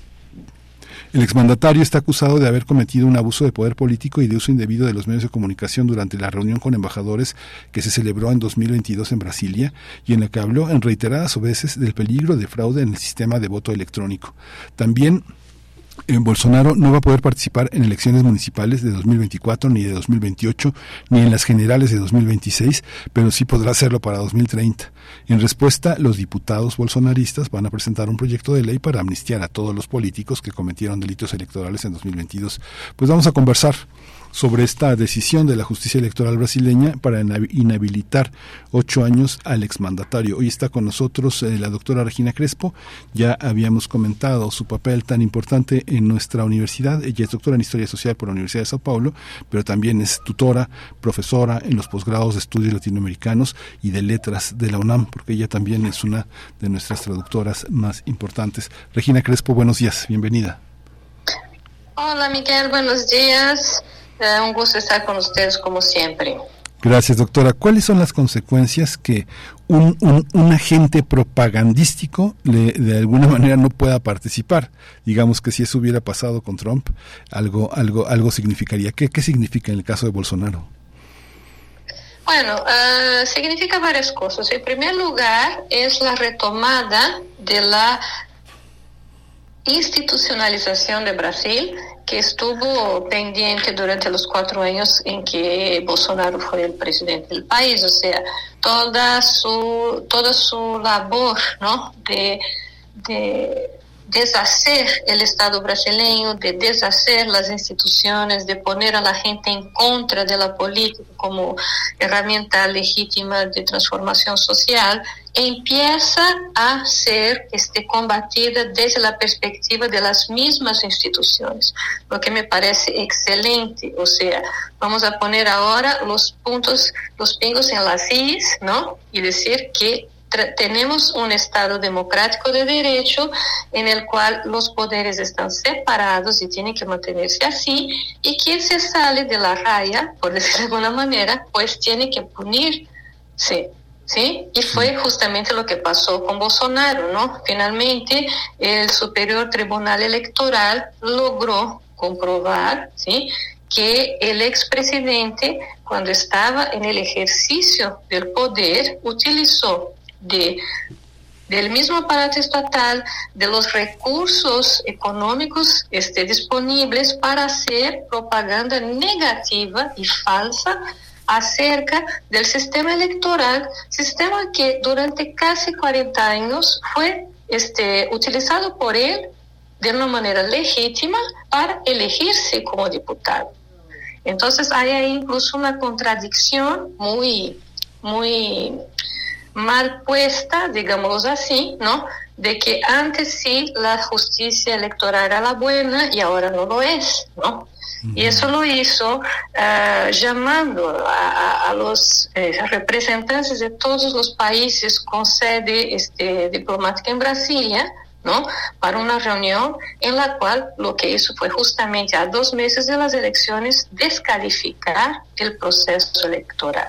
Y no solo eso, lo hizo público para todo el país utilizando los recursos mediáticos de la red este, nacional de comunicación. Todo el mundo estuvo pendiente y pudo ver cómo el presidente hablaba en contra del sistema electoral, no solamente a los representantes diplomáticos, sino que a todo el país. Eso sí, afortunadamente se pudo poner con una mayoría expresiva de votos, 5 a 2. Obviamente que los dos votos en contra ¿no? de la decisión mayoritaria fueron de dos ministros indicados por Bolsonaro y ahí que están este, fungiendo como sus lugares tenientes, pero este, la, la, la verdad, la justicia se hizo este, materialmente posible con, con este con ese juicio. Todas las cosas que se ponen en tela de juicio, Regina, este, forman parte de una, un cuestionamiento profundo en el ámbito democrático que son las extralimitaciones de un funcionario, sea el de ejecutivo o sea el de alguna otra instancia representativa de los poderes eh, de la República. ¿Cómo, cómo, cómo entender esta parte? ¿En qué momento eh, eh, un funcionario se extralimita y en qué momento está actuando bajo las eh, gira las líneas de una emergencia? ¿Cómo distinguir esas, esas, esos, esas partes? Mira, uh, Miguel, Bolsonaro durante toda su campaña, este, ya en 2018, fue punido eh, por el mismo tribunal por este, utilizarse de noticias falsas, las famosas fake news, en su beneficio, ¿no?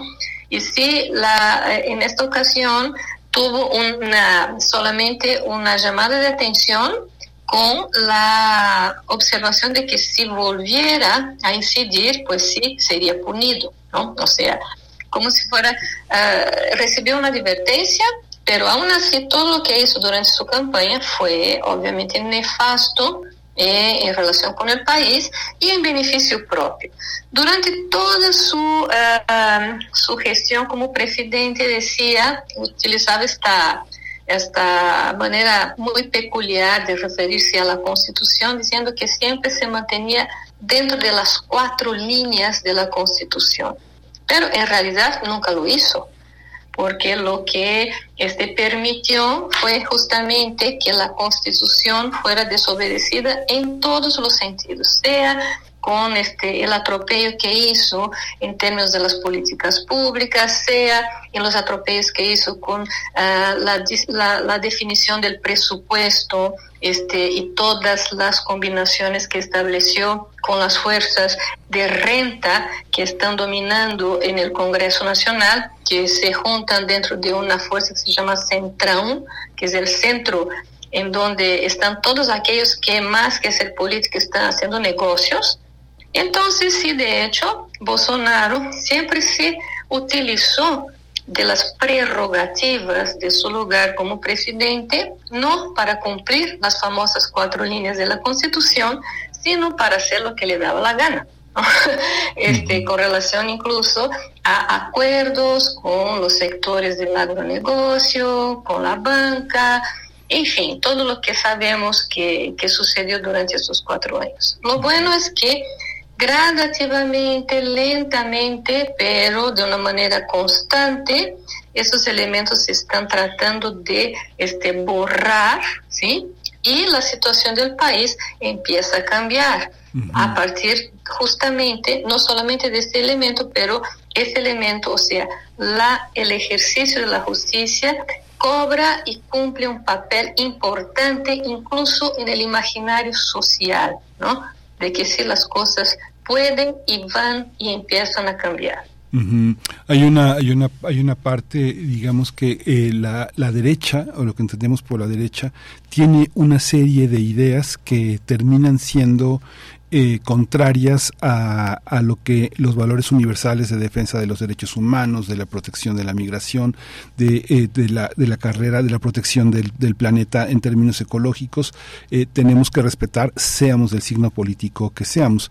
Pero la derecha lo incluye dentro de su plan político. Ahora, cuando mencionabas Brasil, se está institucionalizando, es la posibilidad de, de tener eh, eh, muchas prerrogativas de la derecha que incluso son alentadas por mucha por mucha por mucha población no que pide mano dura. Digo no sé nosotros damos un paso fuera de Radio Nam ya estamos en la Cuauhtémoc y la gente pide mano dura pide mano le pide mano dura a su alcaldesa no dice quite todo levante a todos este eh, el, el pedir mano dura este es parte de esa prerrogativa. Cómo cómo avanzar democráticamente, institucionalmente en ese Brasil tan derechizado.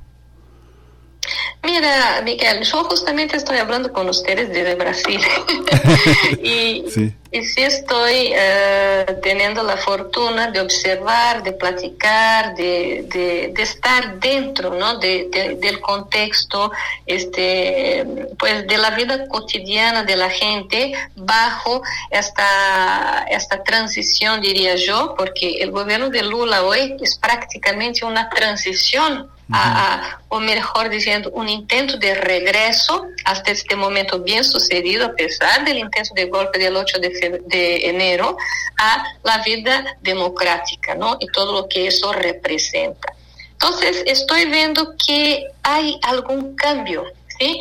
Y este cambio, en términos así más concretos, se está materializando en una serie de encuestas que los institutos este, investigación, los institutos electorales, las, este, las encuestadoras tradicionales de la política están haciendo desde principios del año, después del intento de golpe, hasta ahorita. Y este, no quiero ser muy, muy optimista. Yo tiendo normalmente al pesimismo, pero no quiero ser muy optimista ahora, pero sí hay nuevos aires, hay nuevos vientos, ¿no?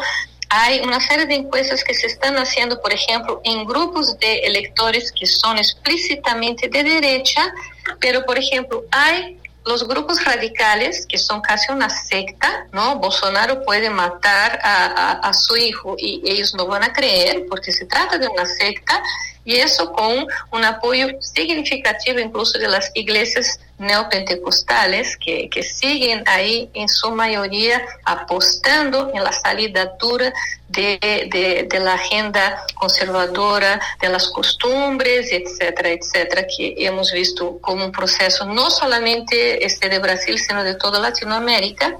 Eh, pero hay un grupo más grande que se está incluso ampliando de este, electores tendencialmente este, votantes de la derecha que ya no están tan seguros de su bolsonarismo, ¿sí? O sea, Bolsonaro acaba de perder su posibilidad de elegir, ¿sí? Este, como para cualquier cargo público durante los próximos ocho años.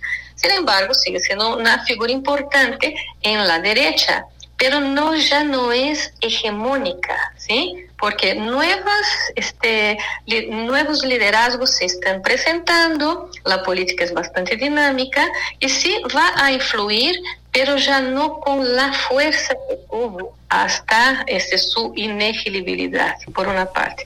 Por otra parte, con los índices más este, amables de la economía, el dólar ha bajado, el desempleo también, las políticas sociales están teniendo un incremento porque esa es la agenda de este nuevo gobierno, la gente común y corriente que yo estoy viendo en las calles está más contenta y entonces está menos eh, propensa a la política de odio que los bolsonaristas han ejercido durante todos estos cuatro últimos años, ¿no? Eso no quiere decir que estos grupos radicales no sigan en su estrategia este, de conflicto permanente, pero hay ahí una especie de luz que se está este, ampliando y esas encuestas están enseñando que eso sí es algo concreto en la actual en el actual contexto brasileño.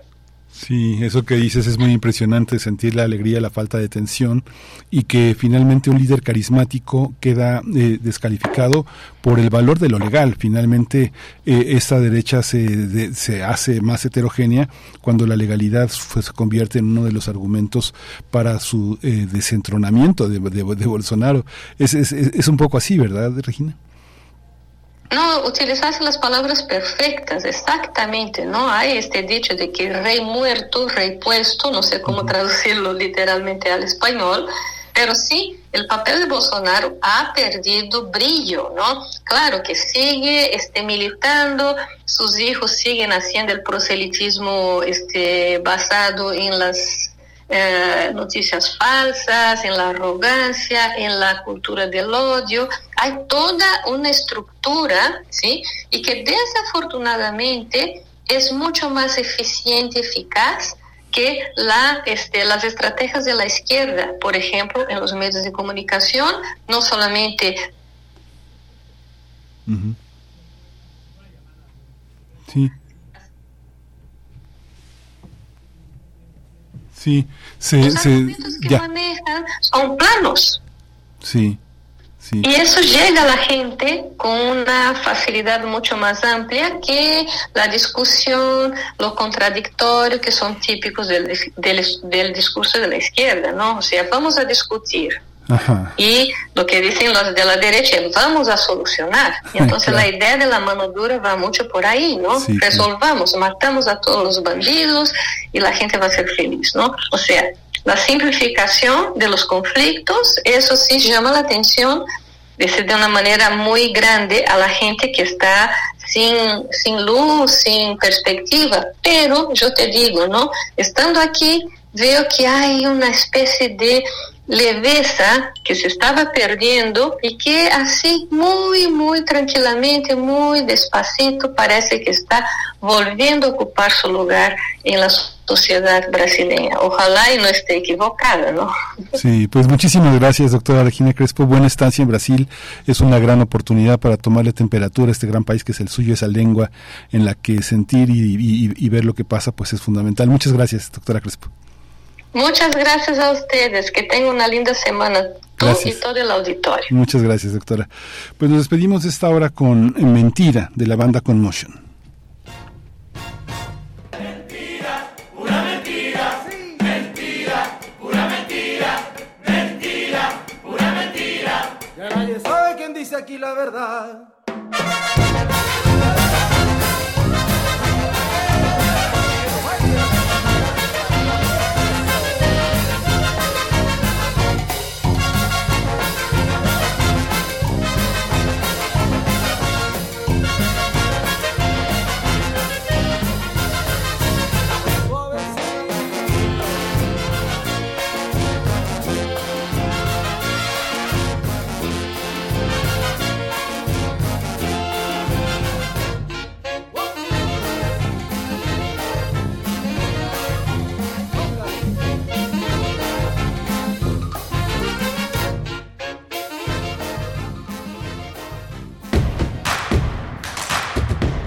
Encuentra la música de primer movimiento día a día en el Spotify de Radio UNAM y agréganos a tus favoritos.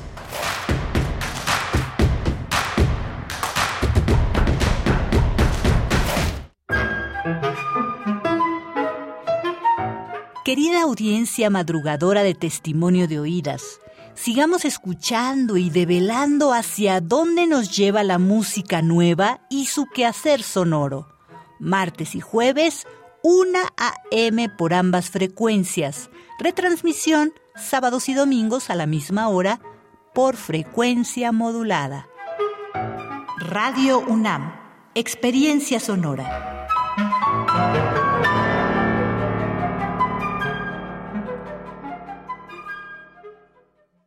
Ahí viene la cuarta transformación, ritmo que está sabrosón, unidos en una revolución que mi México lindo merece hoy. Ay, a la izquierda toma el corazón. Vete, vete, es la cuarta T. Vete, vete, es la cuarta T. Vete, es la cuarta transformación porque México merece más. Ay, vete. PT es la 4T. 46 emisoras de 17 países de Europa, América y África. Esa es la red de Mundofonías, música para descubrir el mundo. Todos los sábados a las 18 horas por el 96.1 de FM. Radio UNAM. Experiencia sonora.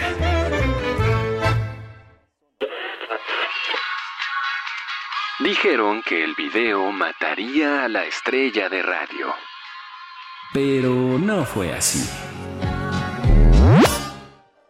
Tenemos casi 23.000 audios disponibles en nuestro podcast. Conoce nuestras series, radioteatros, barras, adaptaciones y otras joyas radiofónicas del pasado en www.radiopodcast.unam.mx. Disfruta a toda hora Radio UNAM. Experiencia sonora.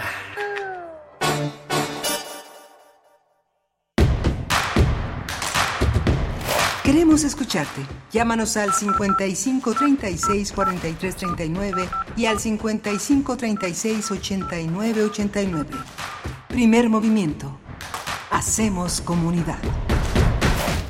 Ya regresamos aquí a primer movimiento después de dos horas muy muy interesantes a, lo largo de esta de esta mañana desde las 7 de la mañana estamos aquí en primer movimiento en Adolfo Prieto 133 en la colonia del Valle donde tiene su sede esta radio universitaria. Estamos en las redes sociales ya de regreso con toda la con toda la programación en vivo como como todos los días eh, a, habitualmente los días laborales.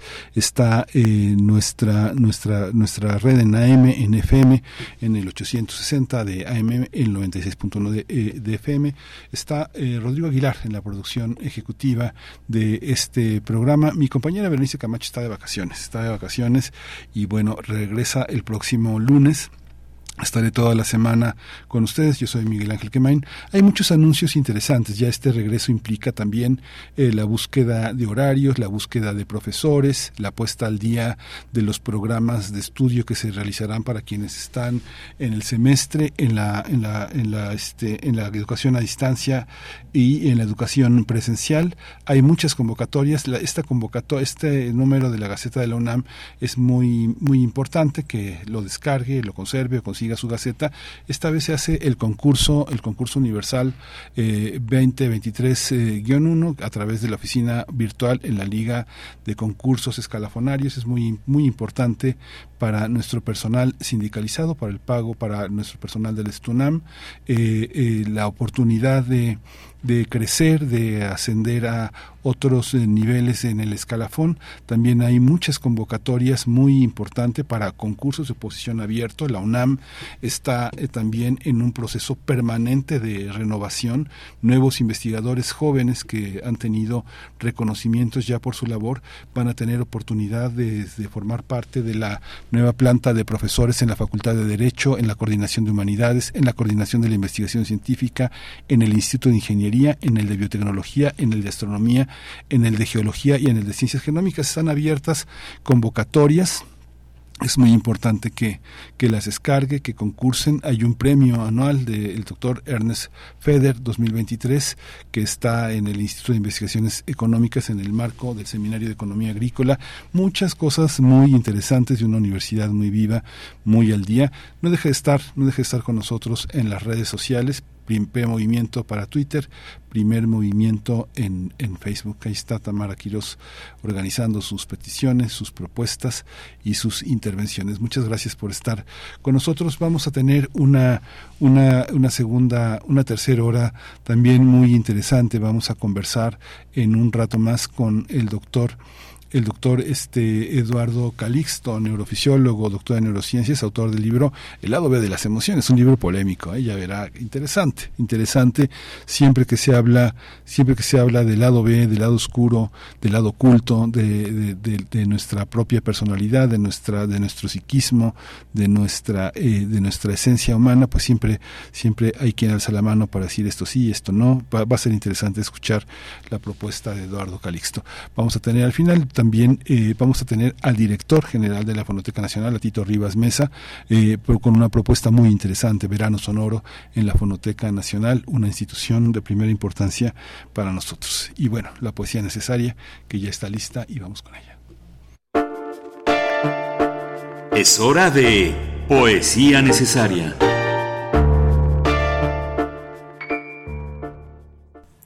Esta semana en la Poesía Necesaria voy a traer un trabajo que publicó Hermann Bellinghausen en febrero de 2016 en el suplemento Jarasca de la Jornada.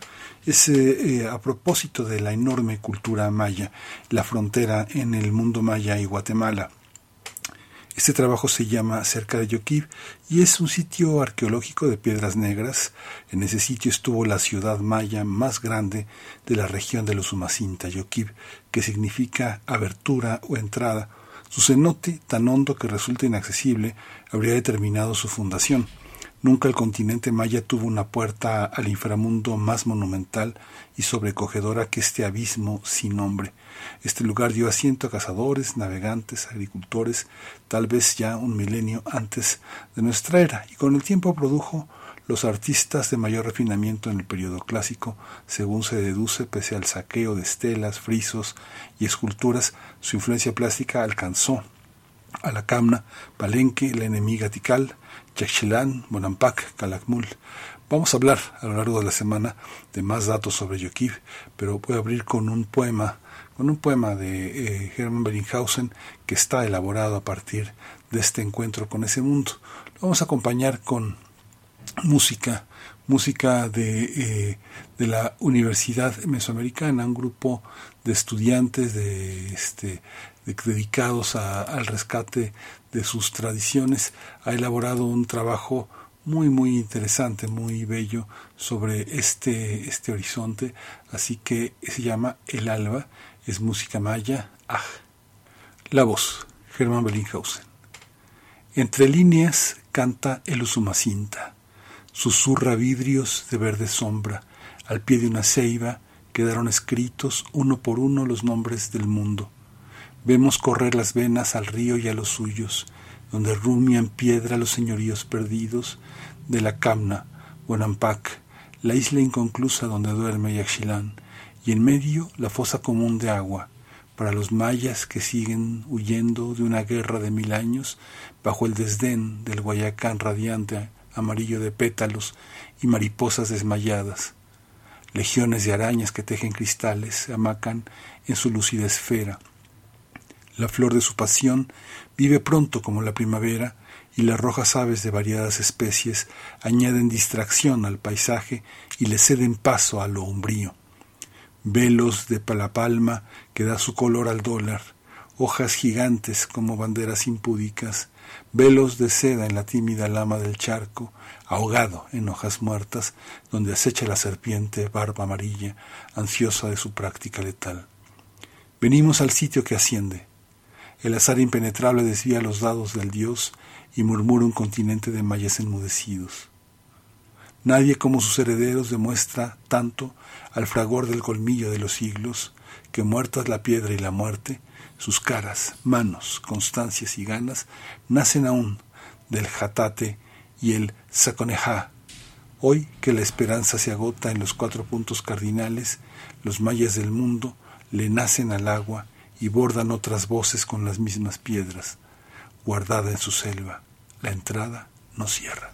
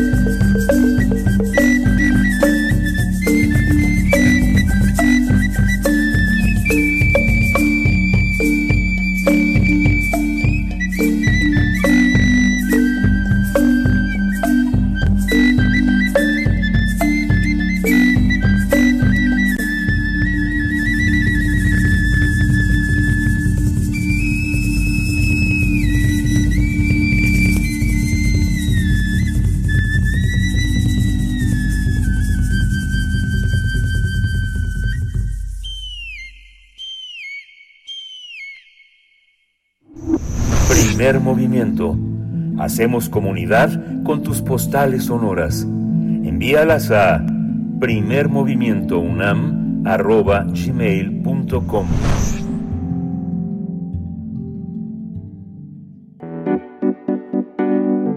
La mesa del día. Bueno, el lado B de las emociones es el más reciente libro del doctor Eduardo Calixto. Se trata, eh, a decir del propio autor, de una guía para superar los momentos en que se proyectan en nuestro presente los traumas de los traumas de la infancia. O sea que nos puede ahorrar este libro por lo menos 10 años de psicoanálisis. Para enfrentar estos estallidos emocionales es necesario reconocerlos para no perder el control. El objetivo es eh, desafiar nuestras concepciones relacionadas con el temor, el enojo y la ira. A través de 280 páginas, eh, el doctor Calixto analiza cómo se proyecta en nuestro presente los traumas de la infancia. ¿Qué indica reír sin control si pasamos por una tragedia, un dolor físico severo o una gran tristeza? cuáles son las señales de una soledad profunda o de un miedo sin límites que pueden derivar en una enfermedad crónica. Y bueno, vamos a conversar con él. En unos momentos va a estar con él en, la, vamos a estar con él en la línea. Él ha publicado este libro en Penguin Random House, eh, una, una, editorial que coloca eh, un tema como este al alcance, al alcance de todo el público. Eh, desde los años 90 hemos tenido un gran avance de las neurociencias, el cerebro es el gran protagonista de todo este universo, este que el cerebro tiene pues más de 80 mil eh, neuronas que están al servicio de toda una toda una este toda una eh, arquitectura de procesos emotivos muchas de ellas eh, vinculadas a ellos pero también muchos módulos quienes estudian el cerebro los franceses en, los años 90 trataron de crear un mapa completo completo del cerebro para entender categorizar memorizar atender una emoción y bueno las emociones forman parte de todo esto. Generan alertas, conductas para motivar la atención, la comprensión eh, social de nuestro estado de ánimo. Mientras hay toda una parte de neurofisiólogos estudiando qué es el cerebro y cómo funciona y cómo nos hace entender, por otra parte hay toda una gran, gran, gran cantidad de académicos en ciencias sociales y humanidades tratando de entender qué es la, qué es la realidad qué es lo real y cómo acercarnos a la comprensión de los fenómenos de la de la, de la realidad, qué es lo real desde el terreno de la filosofía, del trabajo social, de la filosofía, y bueno, aparentemente los, eh, las, las, las, personas de las neurociencias tienen una respuesta distinta a lo que hacen los, este, los neuro, neurobiólogos, neurofisiólogos, eh, neuropsiquiatras. Doctor eh, Eduardo Calixto, buenos días. El lado B de las emociones. Estaba, estaba comentando ahorita que estábamos tratando de hacer contacto con usted cómo hay este, este gran, este, esa gran decisión entre las ciencias sociales y las ciencias médicas para entender qué es lo real. ¿Realmente estamos viendo lo que todos ven o, hay alguna particularidad que el exceso de azúcar, el humor este, de quienes uno hijo lo está observando? Cuéntenos un poco cómo está concebido este lado B. Doctor, bienvenido, buenos días.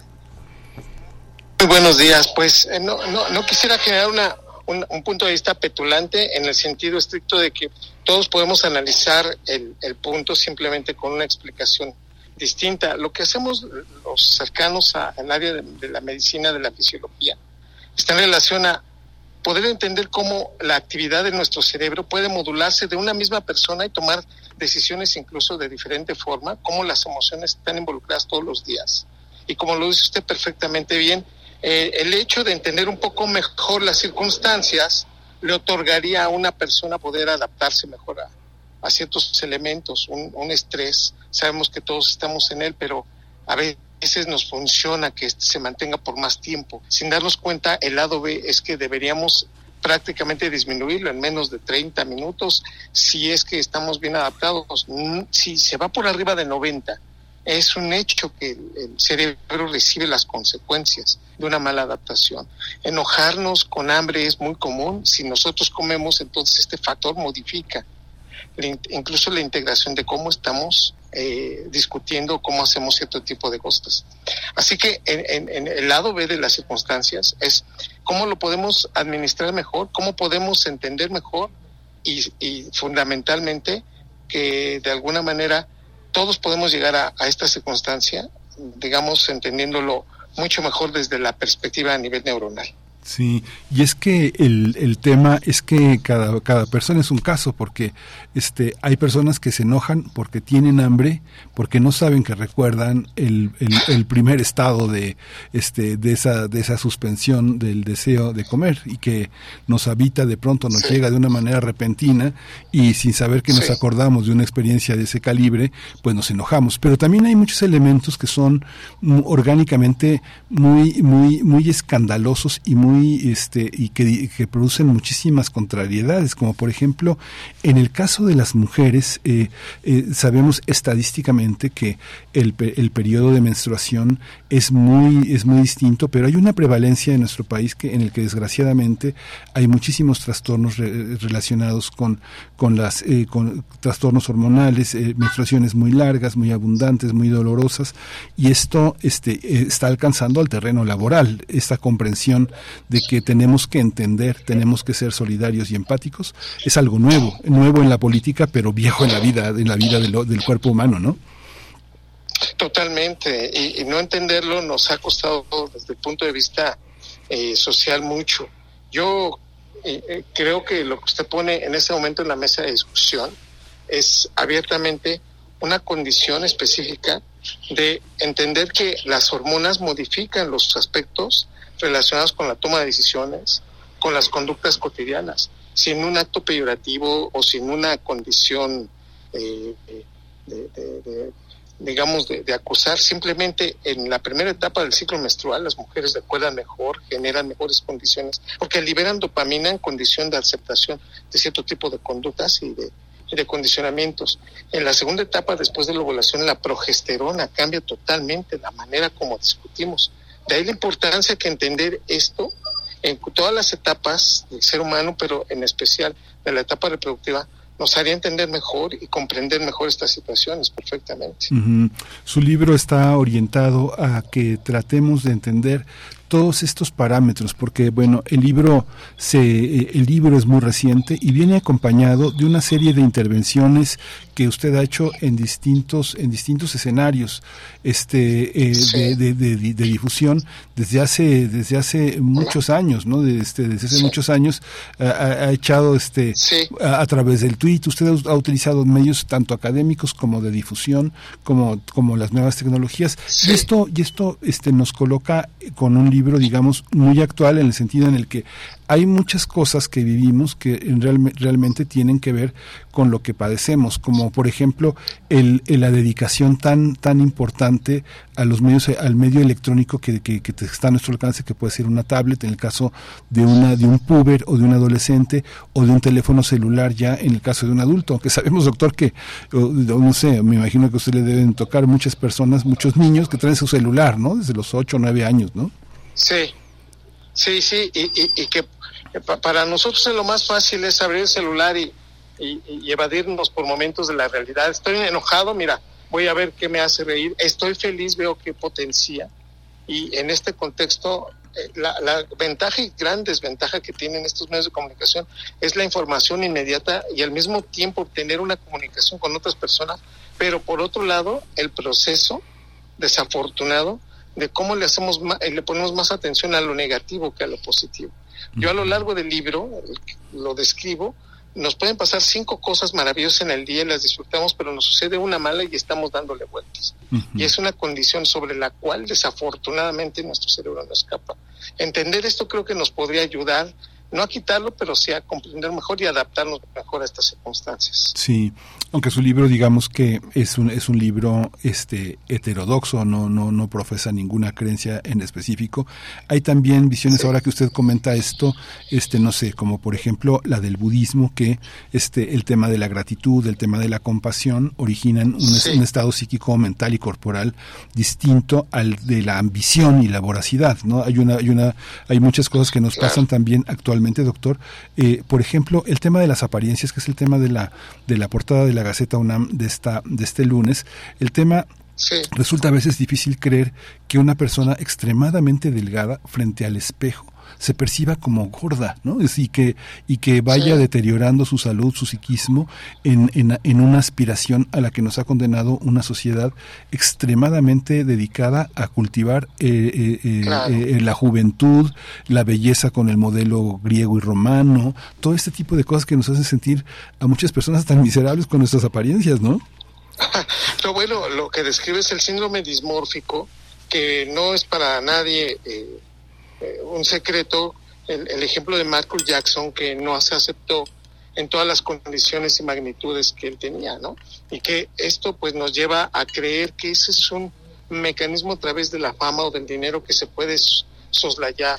Y yo lo que menciono es que en términos generales, si podemos entendernos un poco más, y, a, nivel del campo de las neurociencias, como lo explica, eh, desde hace casi 20 años las neurociencias han dado una, un, cambio en donde se estudia el cerebro, no necesariamente enfermo, y esta es parte de la explicación de lo que tiene también el libro, de entender por qué es bueno reconocer cuando eso sucede y qué podemos hacer para que pues, nos adaptemos mejor a ciertas circunstancias. Y por otro lado, entender, por ejemplo, la necesidad de del reconocimiento, de aprender, pero también de solicitar perdón y de pedir disculpas. Uh -huh. A nivel cerebral cambia la neuroquímica cerebral y mejora muchísimo los estados que por momento tienen mucho desgaste. Nada más para rematar mi respuesta, uh -huh. déjeme decirle que de todas las emociones, la que más gasta energía es el llanto y le sigue el enojo. Mm. De tal manera que el cerebro sí cambia la manera como activa redes neuronales y nos sentimos al final del día pues terriblemente cansados o molestos y la asociación que tiene esto sería pues prácticamente cortar el proceso identificando algunos elementos naturales como es el proceso de la respiración. Entonces, en términos generales, el, el, el, punto en concreto es reconocer este patrón en la generación de estos eventos para una mejor adaptación desde el punto de vista neurológico.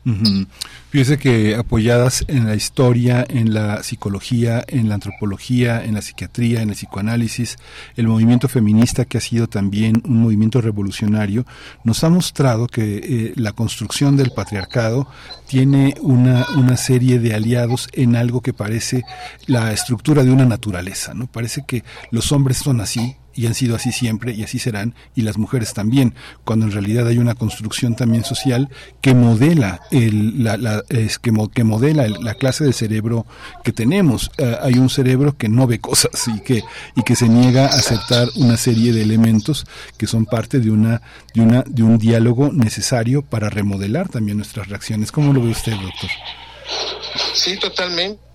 Tenemos un cerebro que, que, hay diferencias neuroanatómicas que son perceptibles, que son medibles, cuantificables.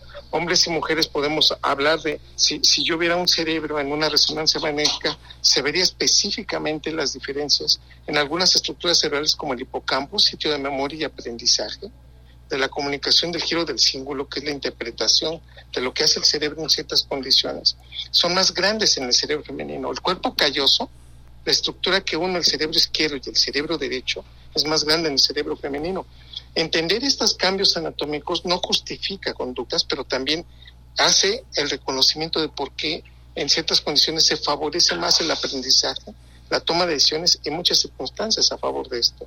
Reconocer estas circunstancias, reitero, nos mejora mucho como especie, como conducta, o sea, y, desde el punto de vista de especie de mamíferos, pero como la conducta que procreamos, que procesamos, que generamos y que adaptamos. Entonces, a mí me parece de, de verdad una, una condición que hoy tenemos para, no solamente para sugerirlo desde el punto de vista psicológico, social, sino neuroanatómico y fisiológico, que incide el entender para llevarnos mejor. Esta, este, este tema también que le, le, le, traigo puros temas actuales, doctor, porque el libro tiene, trata, trata sobre esos temas también. Este, el tema, el tema de nuestras adicciones, ¿no? Hay una, hay una parte en la que las adicciones tienen unos grados diferentes de legalidad en la sociedad en la que vivimos. Por ejemplo, la ingestión de azúcares, de calorías, etcétera, no es tan, no es tan, sí. este, no es tan eh, culpabilizante como ingerir otro tipo de drogas duras, como el crack o la cocaína o otro tipo de drogas o el alcoholismo o el tabaquismo, otro tipo de, de cuestiones que nos, que nos colocan en ese territorio. ¿Cómo, cómo, cómo entenderlo desde un punto de vista, este, es, es, este, en qué situación estamos desde el punto de vista médico. Eh, a veces eh, no sabemos no sabemos convivir con nuestras recaídas. Parecemos que, el que la persona que recae es un, es un terrible culpable, ¿no? Y hay que, y, y no tiene remedio y lo hostigamos a, a, tal punto en el que hay, yo me imagino que debe haber una enorme cantidad de frustración, de tristeza, de dolor, pero en realidad vivimos en una sociedad de reincidentes, todos reincidimos, hasta en el amor reincidimos. ¿Cómo, cómo entender este tema de las adicciones? Porque, porque, porque lo culpamos, porque al no entenderlo, creemos que la persona que recae no tiene la capacidad o la fortaleza para decir no, porque pensamos que es un motivo de debilidad cuando nos damos cuenta que este, este estado y esta condición neuroquímica de nuestro cerebro es la que nos hace eh, disminuir esto. Yo, yo, lo voy a resumir en un punto muy básico y, y no quiero que tampoco haciendo y dando el respeto a quienes me escuchen, y lo voy a decir claramente, en, en, ciencia no hay determinismos, pero esto, esta explicación que voy a dar en este momento tampoco es una justificación, es lo que sucede. Ah, tenemos un neurotransmisor maravilloso que se llama dopamina. La dopamina genera un cambio estructural de la activación de varias redes neuronales y que a nivel cerebral nos quita la parte más lógica, congruente y objetiva. Esto implica claramente que cualquier persona en un estado dopaminérgico está efusivo y tiene una gran cantidad de, de, de posibilidades que están buscando nada más el sentirse bien a corto plazo. Eso lo tiene todos los cerebros humanos. Todos en potencia tenemos una capacidad para tener cierto tipo de, adicción, lo dijo muy bien, por alimentos, por actividad, incluso para, para divertirnos. El problema es que, por ejemplo, las, las drogas tienen una máxima liberación de dopamina como, como lo puede ser las anfetaminas y la cocaína, que es la máxima en relación a comparación de otras, y nos da claramente un cambio en la activación de redes neuronales a nivel del cerebro que nos hacen totalmente vulnerables a nuestras decisiones. Entonces no es el, el echarle ganas, ¿no? No, uh -huh. no es este positivismo sin, sin, objetivo de, es que si lo crees, lo creas, no. Es un, todo un proceso que hay que sí. ir cambiando esta neuroquímica para adaptar mejor a estas funciones del cerebro. Nos cuesta mucho trabajo entenderlo porque quienes, lo, quienes están afuera pues son capaces de llegar a esas conclusiones. Sí. Y lo indico claramente. Es todo un evento que en este momento en el campo de las neurociencias conocemos mejor esta situación. Pienso que en el transcurso de los siguientes 15, 20 años tendremos mejores fármacos para llegar a estas conclusiones.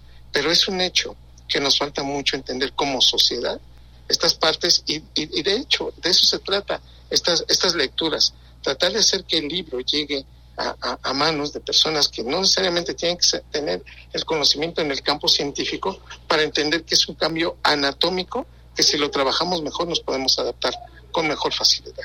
Sí, fíjese que bueno, para calentar, para calentar, para calentar motores, quien, eh, quien no tenga el libro, pero quien quiera calentar motores y acercarse eh, al, al, trabajo que usted ha hecho, nosotros por porque somos parte de la universidad eh, señalamos cada mes lo que tiene el contenido de nuestra revista de la universidad y en abril del 2018 usted publicó un artículo muy interesante que ahora tengo en sí. pantalla de que se llama Emociones en el cerebro. Es muy interesante porque de pronto usted sabe que eh, como como periodistas tenemos muchos muchos este muchos vicios y uno de los vicios es leer y estar al tanto de muchas cosas y justamente eh, revisaba revisaba este este libro que los libros que en general han aportado no sé veía un libro que habían publicado en la Organización Panamericana de Salud que editó José León Tapia sobre un glosario de medicamentos, desarrollo, evaluación y uso. Y una de las cosas que me había llamado la atención, por ejemplo, es el tema de la disposición frente a los medicamentos. Por ejemplo, el concepto de disposición implica una ecuación en la que hay unas personas a las que le hace más rápido efecto un medicamento para el dolor o un medicamento para el placer. Toda esta parte hace que los sujetos tengamos esa característica que es idiosincrática no todo nos hace bien, ni todo nos cura, sí. y, no es algo que, sí. que cada persona tiene en, un, en una disposición genética, pero también ambiental, este, donde vive, si vive a 2.800 metros sobre el nivel del mar o vive en la playa. Todo sí. esto, ¿cómo, ¿cómo lo observa usted, doctor, en un libro como este?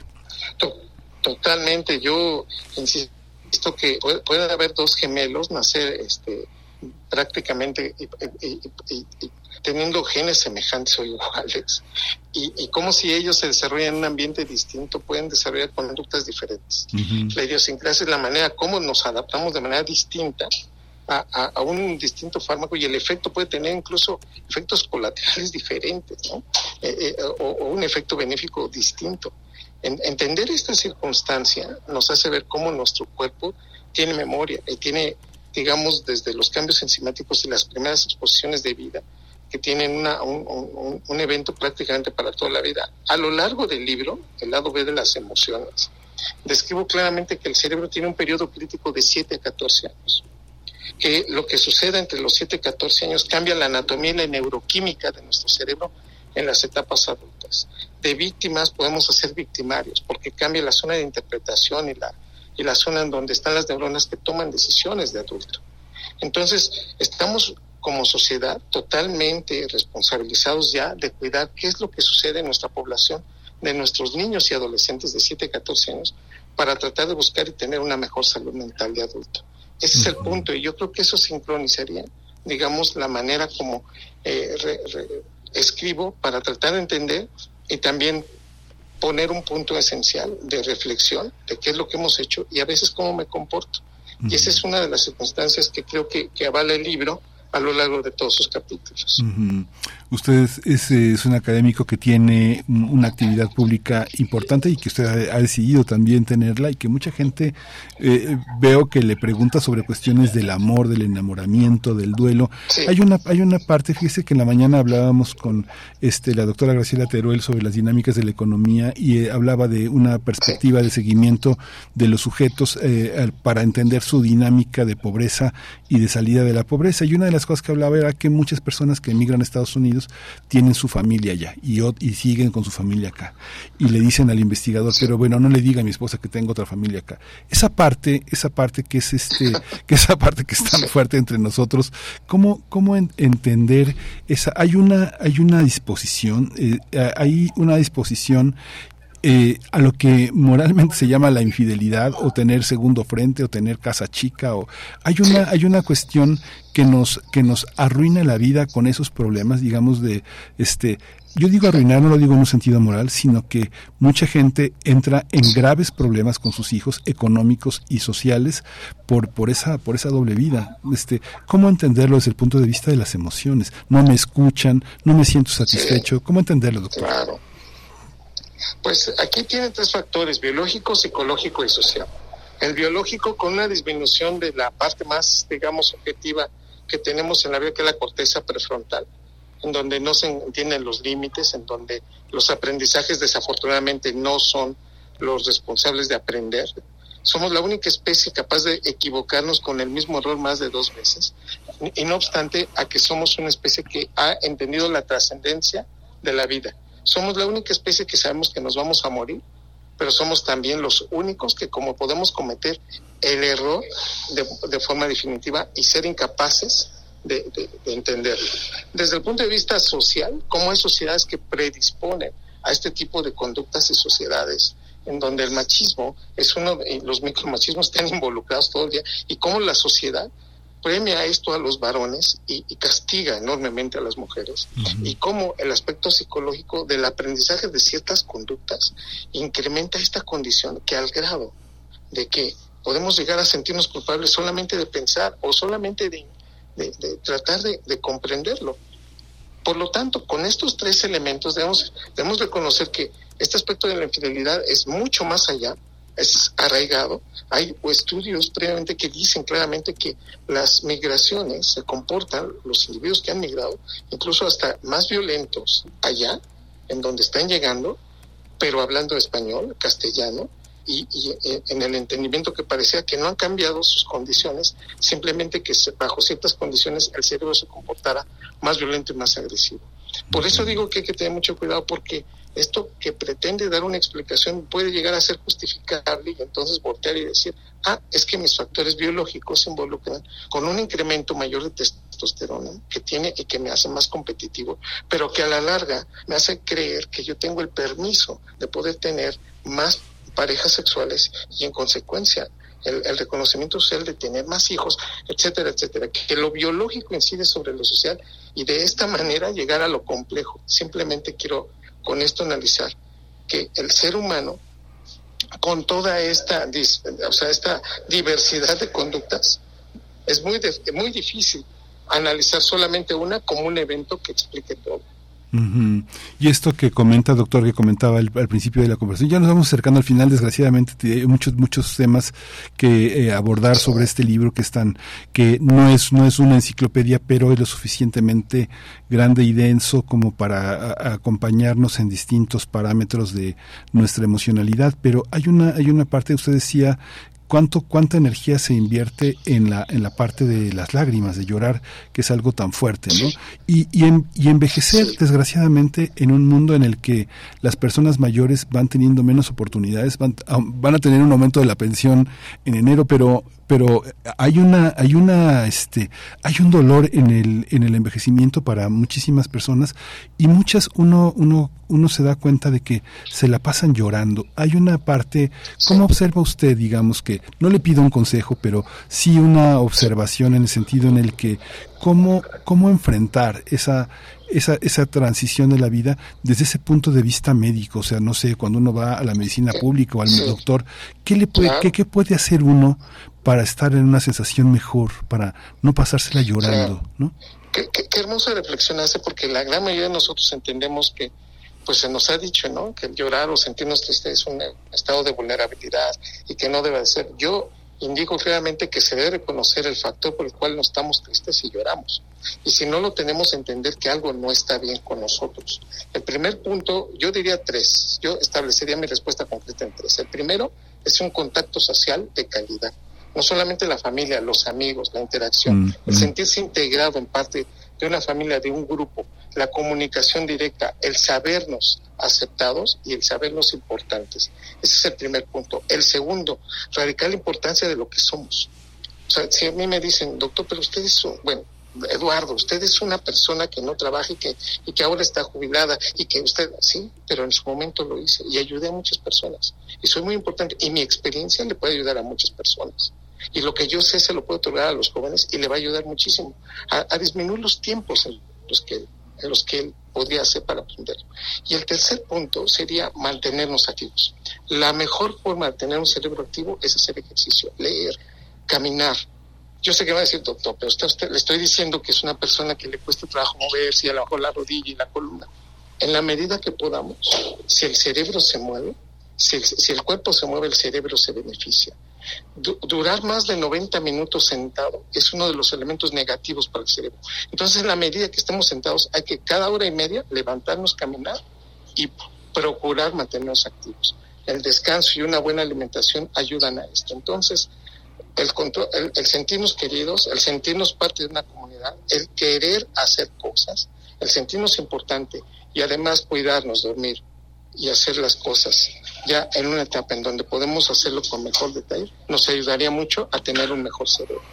Pues doctor, le agradecemos mucho que, que se haya dado el tiempo para, para, para hablar de su libro. ¿Lo va a presentar en algún momento? Va, a- la- las personas tienen posibilidad de acercarse, de acercarse, eh, porque tiene varios, varias posibilidades de acercamiento hacia usted. Usted no solamente el lado B de las emociones que ha publicado Penguin Random House, sino también es, es- usted es una persona activa eh, en muchos en muchos terrenos.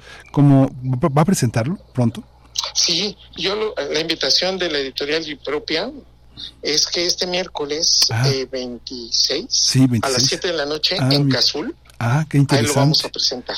Ay, felicidades, qué bueno, ahí vamos a estar, qué bueno, es un, es una, es un espacio muy, muy, muy importante, muy accesible, está en la calle de Puebla, con Jalapa, es eh, un- el- una- un espacio muy, muy bello que, que dirige nuestra compañera Guadalupe Alonso Coratela, así que bueno, mucha, mucha suerte, miércoles 26, eh, miércoles 26 de julio, siete y media, hay que llegar con anticipación para agarrar un buen lugar, muchas gracias doctor, Un abrazo y de verdad un, un privilegio poder haber platicado con ustedes. Muchas gracias, doctor. Pues nos vamos a ir, vamos a, vamos a irnos con música, vamos a escuchar de la curaduría, en la curaduría de Bruno Bartra, vamos a escuchar eh, El Botecito de Pasatono, este gran, gran músico que vive en, en, en Oaxaca y que ha acompañado gran parte de las películas de Ángeles Cruz. Pasatono, El Botecito.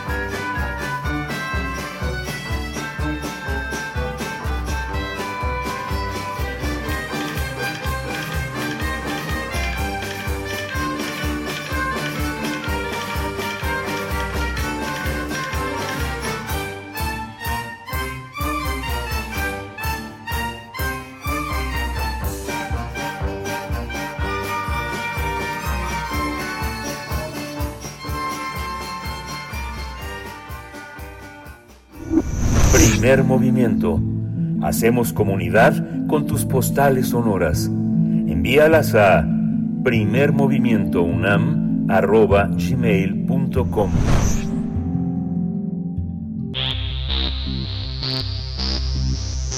De festivales, ferias y más. Recomendaciones culturales.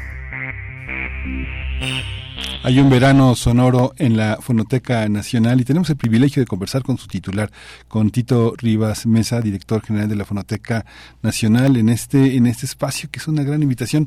Tito, buenos días, bienvenido. Hola Miguel Ángel, muy buenos días, un gusto saludarte, un gusto saludar a todos los escuchas de Radio UNAM. Encantado de estar aquí con ustedes. Pues eh, hay un programa que la Fonoteca Nacional, aliada con Alas y Raíces, invitan a un programa que se llama Verano Sonoro, que bueno, para quienes tienen a sus hijos eh, en casa, va a ser una gran oportunidad de estar, de participar en este programa de actividades que bueno, es según tengo entendido, del 24 de julio, empieza hoy, hasta el 4 de agosto. Cuéntanos, Tito, cómo, cómo está concebido, cuáles son los objetivos del programa y para quiénes, para quiénes está. Sí, claro que sí, con mucho gusto. Efectivamente, eh, es un programa que justamente está empezando hoy. Iniciamos la difusión eh, hace un tiempo, eh, pero sí vale la pena que el público pueda conocer las características de este programa porque em, es una iniciativa de la Fonoteca Nacional que tiene como finalidad ofrecer actividades de sensibilización en la escucha para niños y jóvenes.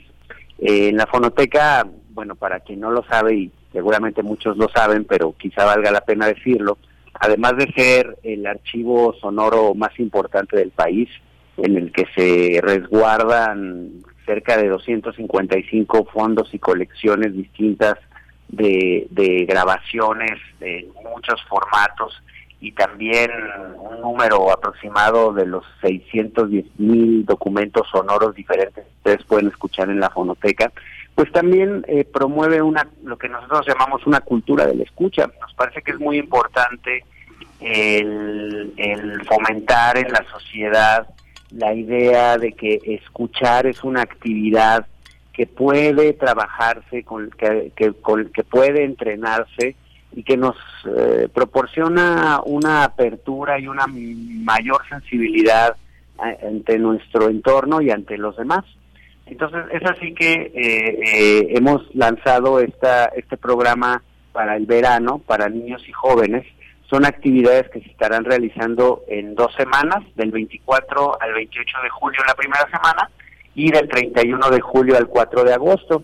Eh, están dirigidas para niños que son que van de los 6 a los 11 años de edad y para jóvenes que van de los 12 a los 15 años, niñas y niños. Entonces, eh, pues básicamente son actividades en las que van a desarrollar a través de diferentes talleristas, eh, em, eh, digamos, ah, nociones lúdicas y de sensibilización que a través de juegos y, entretenimiento nos van a llevar a una conciencia del espacio sonoro, de los sonidos que produce nuestro cuerpo, de el diferente y distinto significado de los sonidos eh, y entonces pues podrán hacer eh, crearán juguetes sonoros intervenidos con circuitos digitales eh, crearán esculturas sonoras grabarán sonidos debajo del agua con hidrófonos verán la relación entre el malabarismo y la sonoridad del cuerpo contarán historias en, la, en las que los sonidos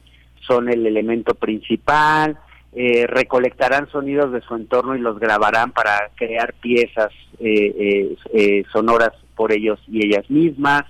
los jóvenes podrán aprender a hacer su propio podcast, también aprenderán a hacer sonido para un audiovisual o una película de una manera obviamente muy reducida, pero que, que entiendan los principales elementos, experimentarán con poesía sonora en un slam, es decir, muchísimas actividades que se han preparado para que tanto niños como jóvenes y de la mano de, y agradecemos muchísimo la colaboración de Alas y Raíces que se sumó a esta actividad, pues puedan acercarse a los sonidos, al archivo sonoro de la Fonoteca Nacional, pero sobre todo a una eh, conciencia de lo que significa escuchar en el mundo contemporáneo. Sí, Espero es- que esto te haga un resumen. Sí, no, es muy interesante, Tito, porque además, bueno, tú sabes que este, que Primer Movimiento no es una cartelera, no es un programa de es. cartelera, entonces, bueno, eh, con todo y que empieza hoy y que está ya agotada la primera semana, la- las dos semanas para los niños y todavía hay un,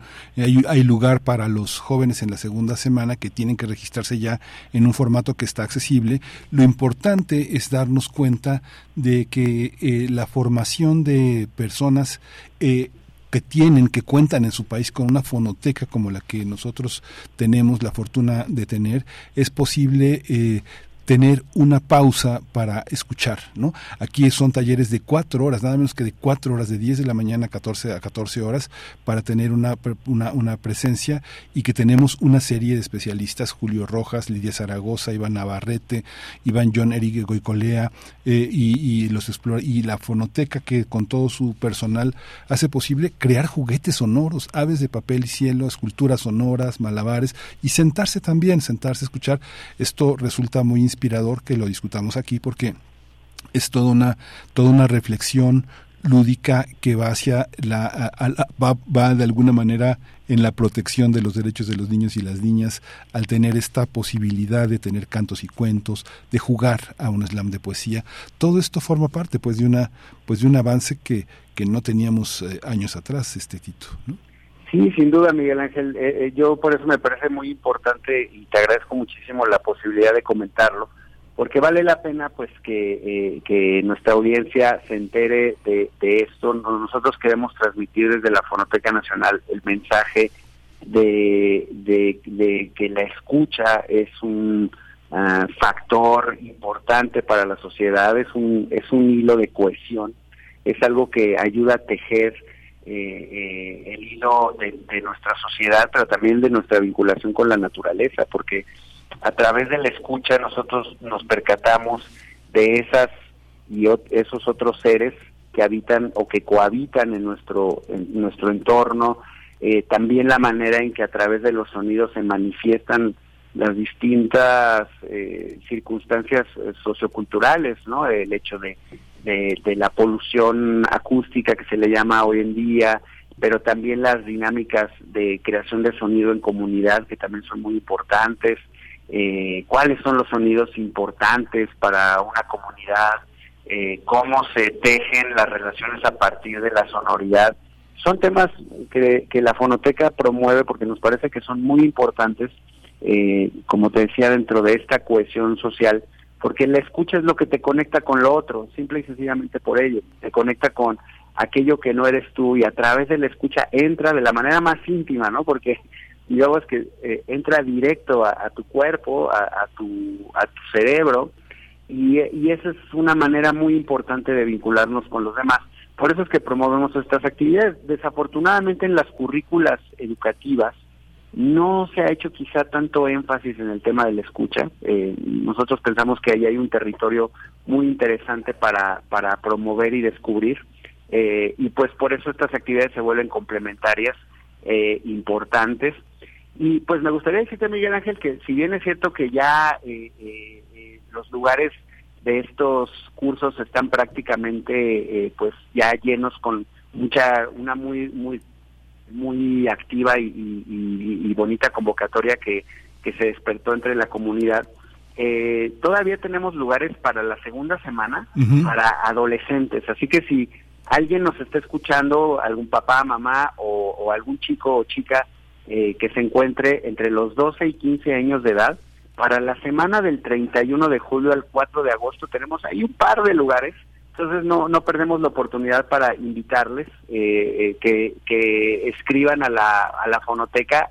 Si me permites, voy a decir el Sí, correo claro, es claro. informesfonoteca arroba cultura.gov.mx informesfonoteca arroba cultura.gov.mx o en la página de la Fonoteca Nacional, fonotecanacional.gov.mx, ahí pueden encontrar los links y los teléfonos para, para llamar y preguntar, eh, para que pudieran eh, eh, inscribirse y participar de esta actividad. Sí, pues muchísimas gracias. Sí, finalmente digamos que tú como funcionario eh, de, una institución como esta, también es parte eh, la necesidad de administrar la, la, demanda de un público que al ver una actividad como esta puede darse cuenta de que este esfuerzo es posible y que se puede repetir. Así que vale la pena que nuestros radioescuchas interesados atiendan a este llamado y atiendan también al programa que propone la fonoteca, porque es posible, es posible, es posible eso, ¿no? Sí, sí, y, sí, y tan es posible que, bueno, ahora lo empezamos en un formato, digamos, compacto, pero nuestra idea es fortalecer, el, el año siguiente lo vamos a hacer mucho más grande, por eso nos, nos agrada mucho el tener la oportunidad y le agradecemos de poderlo comunicar, porque efectivamente, bueno, también con Alas y Raíces, que tienen, como ustedes saben, pues tiene una gran experiencia y potencia en la, en la creación de talleres y actividades para, para niñas y niños las infancias y, y, la, y las y los jóvenes. Eh, entonces vamos a potenciar este programa porque le vemos muchísimas posibilidades y también pues eh, si, si quien nos escucha que trabajan en otras instituciones, en, eh, en instancias que les gustaría llevar a cabo eh, actividades de sensibilización en la escucha, sirva esto para invitarles a que se acerquen a la fonoteca. Nosotros estamos desarrollando herramientas pedagógicas que eh, queremos compartir y que queremos eh, pues eh, eh, que se distribuyan y que y que se haga pues un gran un, un, una gran vinculación un gran movimiento de sensibilización auditiva que pensamos que va a ser muy bueno para cualquier comunidad en la que se aplique cada una con sus características cada una con sus idiosincrasias y justamente porque la escucha es lo que nos abre a nuestra identidad pero también a la gran diversidad de lo que somos ¿no?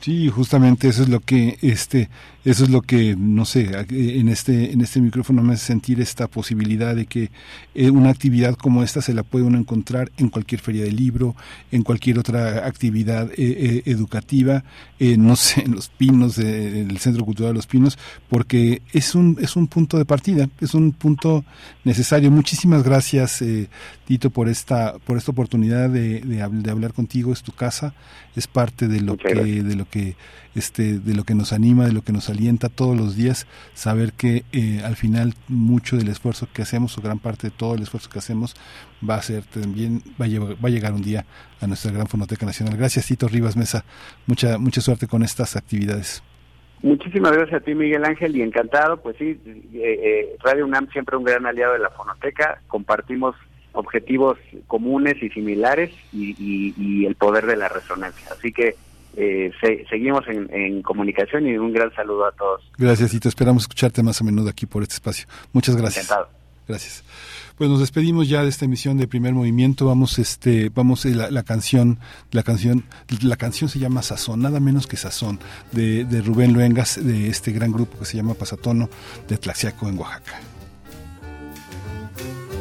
El primer, esto fue el primer movimiento, El Mundo desde la Universidad.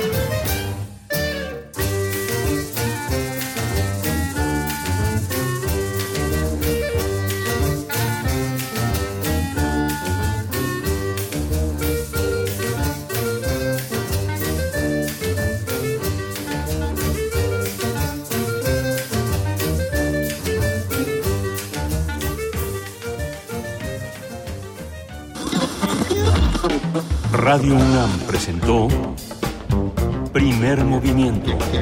El mundo desde la universidad. Con Berenice Camacho y Miguel Ángel Gemain en la conducción. Rodrigo Aguilar y Violeta Berber, producción. Antonio Quijano y Patricia Zavala, noticias. Miriam Trejo, coordinación de invitados. Tamara Quirós, redes sociales. Arturo González, operación técnica. Locución, Tessa Uribe y Juan Staca. Quédate en sintonía con Radio UNAM. Experiencia sonora.